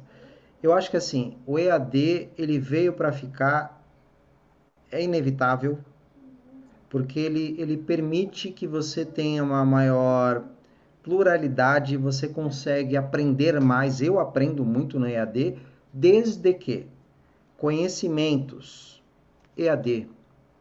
Para você habilitar um conhecimento, precisa sim de uma transmissão ao vivo, de um presencial, e é fundamental você ter um mentor ou um, professor que te orienta na jornada. Então, se você fica criticando que EAD não funciona, você está com crença limitante. Já começa por aí. Sabe aquele professor? Só, só, só fazer um adendo, você, a é. tua resposta me deixa muito feliz, porque eu mudei até a terminologia, modelo, modalidade semipresencial. Falei, o professor que começa, ele conclui, porque o papel dele é, é mentoriar os alunos. Não vai apenas ensinar, ele vai, ele vai orientar, ele vai mostrar, então ele é um mentor. Eu gosto, inclusive, de falar da jornada. Por que da jornada? Porque ele eu tenho que pensar médio, longo prazo na carreira dele. Então, é, esse é o primeiro quebra de paradigma, né? Que, que a gente acaba desconstruindo na área acadêmica. Com relação à pergunta que o Leonardo falou e do Fausto, eu, eu sempre falo que a gente tem que é, trabalhar outras competências do profissional de educação física. E a primeira delas, que é antes de você fazer qualquer tipo de diagnóstico que tenha a ver, que é investigar. Vamos investigar quais por, o porquê da pessoa fazer atividade física e como conscientizá-la de que aquilo é importante para ela. Entendeu? Por quê? A gente começa a perceber que se eu tenho na minha casa e não tenho acessório, não adianta passar nenhum exercício, ensinar para ela fazer um burpee, sendo que eu tenho hérnia de disco. Entendeu? Sendo que eu tenho que entender de padrão de movimento. Quais são os pesos que eu tenho em casa? Ah, tem um ali um amaciante que dá para pegar, tem umas garrafas de água, tem um balde e, e, começar a entender, simplificar. O que eu acho que falta aprender nas universidades, em cursos, é como prescrever treino com balde. É como levantar da cama, Parar com essa mania de ficar só no conceitual, de empurrar, puxar, levantar, sabe? Sai do conceitual. É importante o conceitual para te dar base para ir para a prática. Você pegar lá dados do Vigitel Brasil, que tem informações fáceis para a comunidade para ver. E a gente começar a perceber que tem 40% da população que faz atividade física e que 5% está na academia, alguma coisa está errada. Mas por que está errado? Está errada a forma. É aquela famosa história de barreira de entrada. A gente começa a perder para as pessoas que estão nas redes sociais influenciadores digitais. E nada contra, legítimo isso. É simplificar. Sabe o, o arroz com feijão bem feito? Entendeu? É, ensinar para a pessoa por que, que ela tem que sentar na cadeira e não falar, olha, o melhor exercício hoje é, é fazer flexão de cotovelo e dar três palminhas no ar sabe? Fazer cambalhota e fazer um burpee. Esses são os vídeos que mais tem curtida. E aí você vê os comentários no YouTube. Quem que curte mais? Profissionais de educação física. Você entendeu? É, umas coisas assim, sabe? Eu faço essa análise, né? Eu, eu analiso lá os comentários. Eu quero ver comentário. Bem eu vejo os comentários. Isso é uma dica boa, tá? Inclusive para conteúdo. Quem tá vendo é uma dica. Eu vejo o comentário. Circuito funcional, fui ver comentário. Um monte de gente da área de educação física. Pô, que legal, agora tem uma ideia para as minhas aulas. Eu falei, mas como assim, gente? Professor de educação física pegando uma ideia, então quer dizer que a criatividade dele tá zero. Ele aprendeu a não criar. Ele aprendeu é siga o mestre. Entendeu? O que eu acho que falta é isso, né? Então, então, assim, como que a gente vai fazer essas pessoas a ter 300 minutos por dia? É ela entender, conscientizar que por que, que eu tenho que levantar da cadeira para me alongar? Para quê? Sendo que eu sempre vejo assim, faça isso, mas eu nunca tive ninguém que me conscientizou. Chega para alguém que é fumante e fala, para de fumar. Fumante sabe por que que... Ele não vai parar de fumar. Entendeu? Ele só vai parar de fumar quando for no médico e tiver mal, né? Você sabe. Alguns nem param, né? Essa do fumante é engraçado. Meu irmão, meu irmão é fumante, né? E daí ele recebeu outro dia um amigo dele falando assim: ah, se você ficar 10 anos sem fumar, você ia ter o dinheiro equivalente para comprar uma Ferrari. Aí ele respondeu para o amigo dele: vem cá, mas você fuma? Não. E tem Ferrari? Não. Então, pô, vem dizer. o caminho não é esse, o caminho, o caminho não é faça isso. Você entendeu? O caminho não é faça atividade física. O caminho é eu quero entender se, não se você não gosta de atividade física e qual motivo. Isso, isso é uma barreira de uma barreira de entrada, porque é, eu, eu gosto de levar os alunos no parque para ter contato com um potencial cliente, né? E perguntar para ele, e assim, é chegar oferecendo algo. Então, normalmente você está com oxímetro, um monitor de pressão, qual, qualquer coisa que, que, o, que, o, que, o, que o usuário ali do parque ele, ele receba como um bônus, né? Acho que esse é um, uma, uma, uma estratégia para não, não invadir a, a, privacidade da pessoa, né? E todas as vezes que a gente foi, a, o, foi, foi bem, bem aceitado, a gente teve sucesso na ação e a gente quer saber sempre, informalmente, né, é, o, por que, que ele, ele, ele se exercita é, sozinho e, e se ele já teve algum profissional. Mas é unânime, a maioria das pessoas fala, já tive profissional, pagava, não tinha resultado nenhum, então, se é para pagar e não ter resultado, eu prefiro fazer sozinho. Eu pego aqui uma outra área como exemplo, na área de marketing, quando você vai lançar um produto. Qual é a primeira coisa que é feita? Uma pesquisa. Perfeito. Pesquisa de mercado. Você, ninguém lança um produto ou fazer que nem a Coca-Cola nos anos 80 lá, que quebrou a cara. Não sei se vocês viram da, da, da, da nova Coca que achou que tinha que mudar a fórmula sem ouvir a opinião do consumidor e quebrou a cara, né?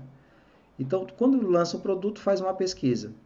O problema é que a gente não teve essa cultura na educação física.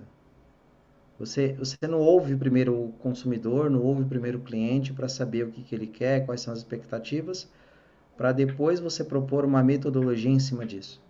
Os que fizeram isso estão, os que fazem isso, na verdade, estão se destacando entendeu? Então você tem que ofertar algo que conscientize as pessoas no sentido de ter o famoso passo a passo, no sentido de gamificar. Por que que dá certo a faixa em artes marciais? Dá um objetivo, né, para a pessoa. Porque, fases. Exatamente, para pessoa, as fases. Por, eu, eu não gosto de usar o termo periodização, porque isso remete a uma coisa muito antiga, períodos. Sendo que tem que ser todo dia é um planejamento. E isso tem a ver com comportamento. É. Isso aí eu, gosto, eu gosto, Paulo. gosto. Quer falar? Fala, pode falar, Fausto. É, é, mas é o seguinte, é um planejamento flexível, porque esse é um outro pecado grande dos profissionais, não entendendo o ser humano está ali na frente, não dormiu bem, brigou com a esposa, é, teve uma discussão com o chefe, e ele vai querer ter o mesmo, a, a, mesma intensidade, o mesmo treino. Então, na verdade, assim, é, é dia a dia e, vamos dizer, de uma forma totalmente adaptável às realidades postas, né? Se, se, não, tem, se não tem uma hora, faça 30, faça 15, faça 20, melhor do que ficar, melhor do que ficar parado, né? Só uma questãozinha, só a de curiosidade. É, periodização, quando foi criada lá na Rússia, tá certo? Sempre, a todo momento, tá? Não é uma fórmula de bolo, tá? Porque às vezes o pessoal que tá, tá assistindo a live, às vezes pensa, periodização não é fórmula de bolo. Você não vai fazer uma periodização lá da internet, o cara não vai virar um fisiculturista, não vai virar um atleta olímpico. Periodização é pequeno guia do que você vai fazer no decorrer do treinamento com seu aluno, com seu atleta, com seu paciente ou o que quer que seja. Tá certo? Você consegue periodizar tudo. Tá? Eu periodizo minha rotina. Né? Então, é, respeito extremamente a opinião do Paulo, mas é válido aprender periodização porque é a base da organização do personal na minha opinião. Planejamento, né? Na verdade, é que nem eu falo, a periodização é essencial. Você tem que, se você tem que, é que eu chamo de planejamento. Se você planejar os treinos na semana, no mês, no ano, a somatória de tudo ele, é, a área da educação física chama de periodização. Se, como eu sou da área de administração, chama de planejamento estratégico. Que estratégias que eu vou ter para conseguir concluir algo. Então, por exemplo, na periodização, ah, minha meta macro é emagrecer 10 quilos em seis meses, porque as diretrizes diz isso. Ou ganhar um campeonato, vou participar de uma competição, duas competições, três competições, entendeu? O que, que os estudos dizem? Ah, se eu for fazer um... Eu tenho macrociclos aí que são anuais semestrais. Se é iniciação científica, quadrimestrais. Então, tem os estudos que, sim, é muito bem fundamentado. O problema é que muitos profissionais, quando começa, eh, não sabem mexer no Excel. Está entendendo? Não sabe fazer fórmula. E aí, quando pega uma periodização, aí é difícil. Então, desiste. É por isso que eu falei, quanto mais difícil, melhor. E aí, aí você começa a ver que a periodização que a gente aprende hoje é periodização de 1900 bolinha. Uhum. É nessa, essa é a minha crítica que eu faço, entendeu? A periodização é essencial. Se você não periodiza nada, se você não tem recordatório, já começou errado. Entendeu? Já começa por aí. Então tem gente que. A minha crítica vai além, Antônio. É, tem gente que você fala, o que é periodização? Ela dá de. Fala tudo de periodização. Aí eu falo, o que, que você faz da periodização? Me mostra. Não tem. Entendeu? Simples Exatamente. assim. Sabe? O que, que você aprendeu da pós-graduação que você fez? Não sabe. Bravo. Sabe? É, é, é, é isso que é minha crítica. Sabe? Ah, faz o TCC. Você publicou? Ah, não, porque é difícil. Pô, desperdiçou. Publica o negócio, já que é para fazer, né? então publica. Faz um livro, faz um e-book, faz um curso, sei lá, qualquer coisa, mas publica. Concordo plenamente. É, agora eu acho que o Fará entendeu por que, que eu passo o trabalho de fazer 40 semanas de periodização para os alunos no oitavo período junto com o TCC. É, né, para deixar todo mundo louco. O negócio é deixar o aluno no oitavo período aloprado. Né? Mas, Paulo, é isso aí mesmo. Concordo plenamente com você.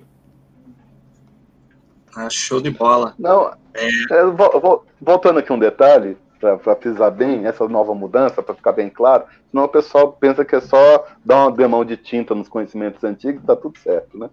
Nesse novo perfil, nesse novo perfil que tem à frente para nós, assim, a, a grande palavra mágica que eu vejo é movimento humano. No movimento humano, na verdade, é, é isso, você intervindo, assim, você está falando periodizando, planejando, é, é, um planejamento estratégico. Você vai analisar a vida do cara e vai descobrir que ele está passando pouco tempo com o filho por que, que você não pode, no domingo, prescrever para ele que ele caminhe ou que ele ande de bicicleta com o filho uma hora, uma hora e meia? Você entendeu? Não, não, isso aí eu não estou do lado, eu não estou acompanhando, isso, isso não é meu, não é meu papel. É seu papel, sim. Você é o facilitador para que ele possa ter cada vez mais movimento inserido na rotina diária dele. Entendeu? Porque com isso, cada quanto mais se mexe, melhor, melhor, melhor fica. Eu acho que é, que é preciso. Sabe por quê, Paulo? Eu acho sabe que, que assim, nós estamos perdendo uma oportunidade ímpar. Que, que, é, que é a questão seguinte: hoje o grande problema que nós temos à, à frente da sociedade de uma forma geral, é o isolamento social. E o professor de educação física, ele é um elemento de transformação nessa realidade. Eu acho que mais do que um individual hoje, nós temos, passou por nós aqui a professora Andressa, ela foi contratada por um casal, mas ela tem o dom, é uma profissional é, polivalente, consegue dar aula de idos, de dança, de luta né, funcional. Ela tem uma Kombi, chama Combosa, depois você dá uma olhadinha. Cor de rosa com cílios, a Kombi dela. É, é uma academia móvel funcional. É, mas assim, é, a, voltando ao caso concreto, é, a aula dela é tão legal e tão divertida que um casal contratou e hoje já tem é, seis pessoas fazendo a aula dela. Os amigos estão chamando, oh, vamos para lá porque a coisa é tão divertida, é tão legal, você não pode ficar fora dessa. Aí chega lá, pergunta se ela repete exercício, se ela não tem a criatividade para transformar a vida das pessoas. Eu vejo por aí, nesse ambiente, que o nosso papel é esse, é como senta como melhorar a postura, como pegar um peso no chão, como se alongar na cama. Eu não preciso estar de frente para a pessoa para que eu possa estar intervindo. Você acha que é por aí ou eu estou viajando na maionese? O caminho é esse. Eu sempre falo que, inclusive, tem até. É só você pegar as aulas de motricidade humana, né? Que fala muito das questões psicomotoras, né? Então a gente trabalha não só as questões motoras, que são essenciais, que está muito relacionado com as atividades da vida diária, que está muito relacionado ao indivíduo no dia a dia, mas as questões sociais, o que, que impacta essa atividade física, é, para que ela, como que ela se vê, como que é o autoconceito que ela tem sobre ela, o empoderamento que ela tem, como que ela se relaciona com as pessoas, que isso faz com que ela tenha uma prática de atividade física. Então você vê que é muito mais amplo. Eu gosto muito do Galahu, né? O Galahu ele, ele trabalha ali com várias vertentes. É, eu, eu, eu, gosto muito das questões sociais, de comportamento, a teoria de Eric Erickson, ciclos de vida, que aí você começa a entender que nosso papel é fazer com que esses ciclos de vida nas pessoas tenham uma vertente positiva. Então, tudo envolve comportamento, se a gente for parar para pensar e que uma pontinha ali é a parte física. Entendeu? E que ela é essencial. Porque a gente sabe se no envelhecimento a pessoa também só trabalhar o comportamento, ela vai ser uma pessoa sábia, mas acamada na cama. Entendeu? O que adianta? Você ter estudado o comportamento, se a pessoa na vida não entendeu que ela tem um corpo e que esse corpo envelhece. É por isso que a gente tem que incorporar essas duas áreas. Não posso esquecer do físico e não entender das questões comportamentais. Entendeu? Por isso que a gente vê hoje um monte de gente com, com, com distúrbio de imagem corporal. Trabalhou tanto físico, tanto físico, que não reconhece, reconhece o envelhecimento. Pessoas que se machucam porque acham que tem que treinar, fazer o mesmo treino de quando tinha 20 anos de idade. Então, então é nesse aspecto que eu falo que eu acredito que a gente está numa fase, por mais que eu estou dando paulada aqui em muitas coisas, né? Eu acredito que a gente está nessa fase de transformação. Nunca se falou tanto disso, né? Nunca se falou tanto da questão de conscientização. Eu fui muito professor daquela linha, só falar de diretriz. E eu achava que esse era o caminho, porque eu aprendi assim.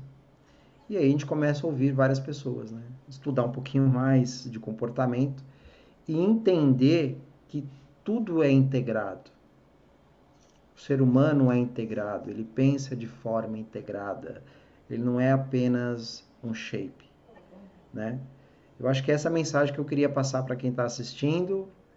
Não desistir, acredite mais em você, escolha o caminho mais difícil, entendeu? Não queira o caminho mais fácil, porque o caminho mais fácil, o algoritmo, a internet, ela vai rastrear mais fácil. Entendeu? E você vai ser substituído. Simples assim. Entendeu? Perfeito, que aula, hein? é, professor, é, antes de, de, finalizar, a gente tem são três, quatro perguntas no, no okay. final do programa. Não é nada uma bola na fogueira. E pode ficar tranquilo. São, Vamos lá. Vai ser bem, bem pontual. Então, a primeira é: a gente está vivendo esse período de pandemia, né, ainda. E a primeira pergunta é essa: o que, que você aprendeu com essa pandemia? Eu aprendi que você tem que estudar todo dia, que tem que entender de gestão, de marketing e que tem que ter uma mentoria. Sozinho você tem um limite. Se você não tiver alguém para fazer o famoso pit stop para estar no caminho certo, vai por aqui, vai por ali, entendeu?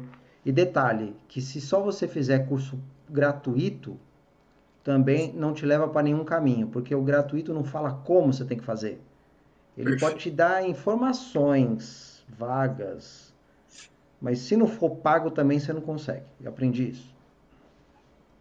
Show. Segunda é: você faria algo diferente em sua carreira? O que eu faria, eu com certeza investiria mais. Eu achei que foi pouco, como eu falei para vocês. Eu acho que eu deveria ter estudado um pouco mais de outros segmentos, é, teria menos medo de encarar desafios, tive muito medo. Eu, eu para vocês terem ideia, eu tenho 18 anos de carreira. Eu só fui entender mesmo, acordar para a vida quando eu fui mandado embora da instituição. E detalhe, eu fui mandado embora duas vezes pela mesma instituição. Nossa. E eu aprendi isso. Aprendi que eu deveria ter saído da zona de conforto muito antes, porque eu achava que eu estava lá na área acadêmica, na minha zona de conforto, entendeu? Então, não, eu achava que não precisava criar meus produtos, precisava ter de metodologia, isso eu faria diferente. Show. O que esperar para esse ano de 2021 para o personal trainer? Que será um novo personal. O novo. Não vai ser igual ao anterior. Se não for um personal que não entender de business, marca, metodologia própria, vai estar fora. Por quê? Existem inúmeras empresas no mercado que estão entrando para automatizar e para pegar essa fatia do bolo. Agora é lógico, vai ter ainda uma parcela que é aqueles alunos que vão para academia, sabe? Que não tem patologia, que está lá por performance, esse aluno ele não vai perder. Se você está nesse segmento e é aquele personal que, que vai ouvir eu falando, falar, pô, esse cara está viajando porque não mudou nada na minha vida. E não vai mudar, mas ele vai envelhecer. Lembra que daqui a 10 anos, é em média um ciclo de cada 10 anos. Esse aluno que ia para a academia vai estar tá trabalhando mais, muitas vezes, vai estar tá fazendo outras ações, e que se ele não se atualizou, não entendeu essa onda da pandemia, esse cenário, ele vai estar tá totalmente ultrapassado, ainda vou além, vai perder mercado, porque os novos que estão antenados, que fizeram suas metodologias, desenvolveram seus produtos, aumentou seu portfólio, entendeu? Vão estar anos luz na frente. E que a, a titulação e que anos de experiência não quer dizer nada. Show. E para finalizar, sua dica de ouro para quem está começando com personal trainer. É, não acredite em nada do que você lê, do que você vê. É bem isso mesmo, não acredite em nada. Seja, invente a todo momento, crie suas próprias metodologias, estude muito, diversos lugares, tenha sim o seu CREF, faça uma pós-graduação, é importante ter título, entendeu? Mas questione a todo momento. Simples assim, tenham várias referências, tenha um mentor, tenha alguém, se possível mais de um. Eu tenho um mentor. Eu tenho alguém que fala, está fazendo errado nisso, naquilo, que eu acho que isso é importante, entendeu? É, a dica é, vai ter muita gente que vai falar que você não é capaz. Vai ter muita gente que vai querer derrubar você e não acredita. Por isso que eu falo, não acredita em nada. Eu falo isso nas minhas aulas. Quando eu dou aula de pós-graduação, a primeira coisa que eu falo, não acredita em nada do que eu estou falando. Porque se você acreditar, você vai querer seguir toda a minha fala. Se você não acreditar, você vai tirar suas próprias conclusões. Falar, quanta besteira que esse cara está falando. Isso é bom. Entendeu? Isso é um bom sinal. É um bom sinal que te fez pensar. essa é a dica que eu dou para você. E vai para o caminho mais difícil. Não vai para o caminho mais fácil, não. Efeito manada, esquece esse efeito manada. Show, que aula, que aula. Professor, quero antemão aqui já te agradecer. Se você quiser deixar uma mensagem para o pessoal que, está participando, que, que ouviu, vai ouvir essa, essa entrevista depois, aí passo para o Fausto, considerações do Fausto, do Antônio, e daí a gente encerra a transmissão. Eu acho que eu. É... Acho que é o Fausto que fala. Não, Paulo, que isso, o convidado é você. É, na, na, na, verdade, eu, eu, vou, eu, acho que eu já falei muita coisa. Eu queria aqui só deixar uma mensagem, uma frase que eu sempre uso. Eu até coloquei, postei hoje, mas todo dia eu penso nessa frase que é: nunca desista dos seus sonhos. É muito triste pessoas que não têm sonho, sabe? Eu até brinco, tem gente que tem aquela música do Zeca Pagodinho, eu gosto. Deixa a vida me levar. Esse é, um, é muito triste esse caminho, sabe? Eu lembro de uma vez que passou essa música, acho que era numa Copa, não lembro agora o ano, falando, nossa, aqui é a música do brasileiro. E eu falo, dá para mudar isso, né? Entendeu? Quando você tem sonhos, tudo que você faz é pensando nisso. Tudo. Porque o caminho é longo. Hoje as pessoas só vê os resultados, mas não vê o processo. Entendeu?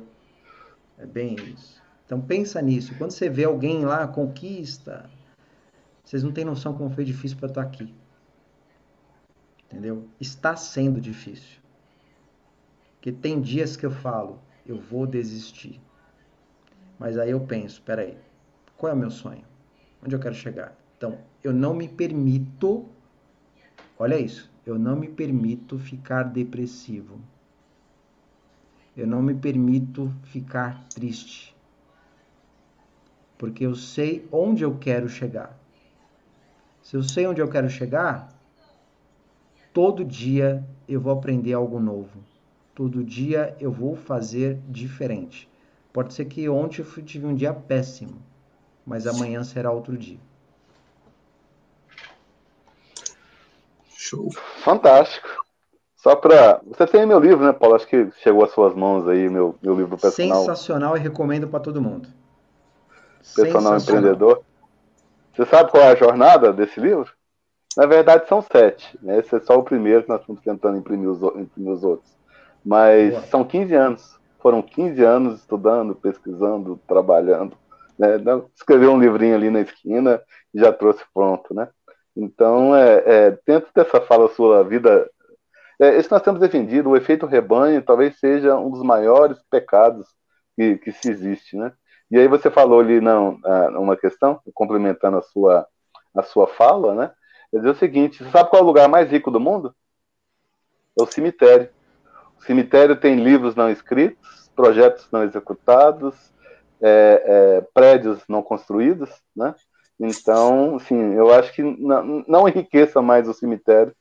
É, na verdade, é isso. É esse o propósito. Tem um propósito. Tantas pessoas precisando. Você falou que você não se permite ficar depressivo e nem pode.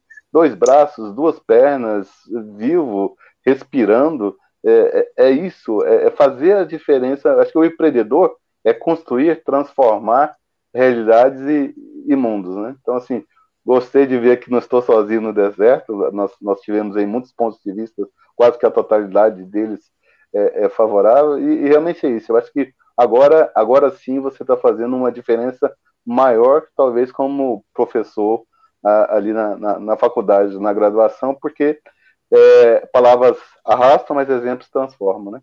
Um prazer é, essa, essa noite e peço a Deus que te abençoe ricamente, te transformando num profissional cada vez melhor, tá bom? para todos nós. Algumas questões que eu queria comentar. Dinheiro gasto com conhecimento não é gasto, é investimento. E aqui temos o profissional que, pelo que parece, é um exemplo. 250 mil? Foi isso mesmo? Foi isso. Não foi pouco. Cara, ainda. Enquanto eu estava ali, você estava falando isso, eu estava calculando quanto eu gastei. Aos meus 24 anos, já gastei 150. Se tudo der certo, ao chegar nos 30, eu gasto pelo menos um, o suficiente para uma na praia. Vamos que vamos. É, pois bem, e título é muito bom, mas aqui nós temos uma coisa que é mais que, do que títulos: é sede por conhecimento e pessoa que corre atrás. Porque aqui a gente consegue ver muitas pessoas que têm o título, mas não conseguem fazer muita coisa com título. Diferente dessa pessoa que tem uma empresa de consultoria, de mentoria, é professor em, nos Estados Unidos, em que o nível é extremamente mais alto. Então aqui a gente vê que é bem mais do que títulos. É muito, como que eu posso dizer, know-how. Beleza? Valeu. Obrigado, professor Paulo. Eu que agradeço. Obrigado, Fausto, Antônio, pessoal que até agora nos acompanhou. Até semana que vem. Tchau, tchau, pessoal. Boa noite. Até. Boa noite. Tchau, tchau.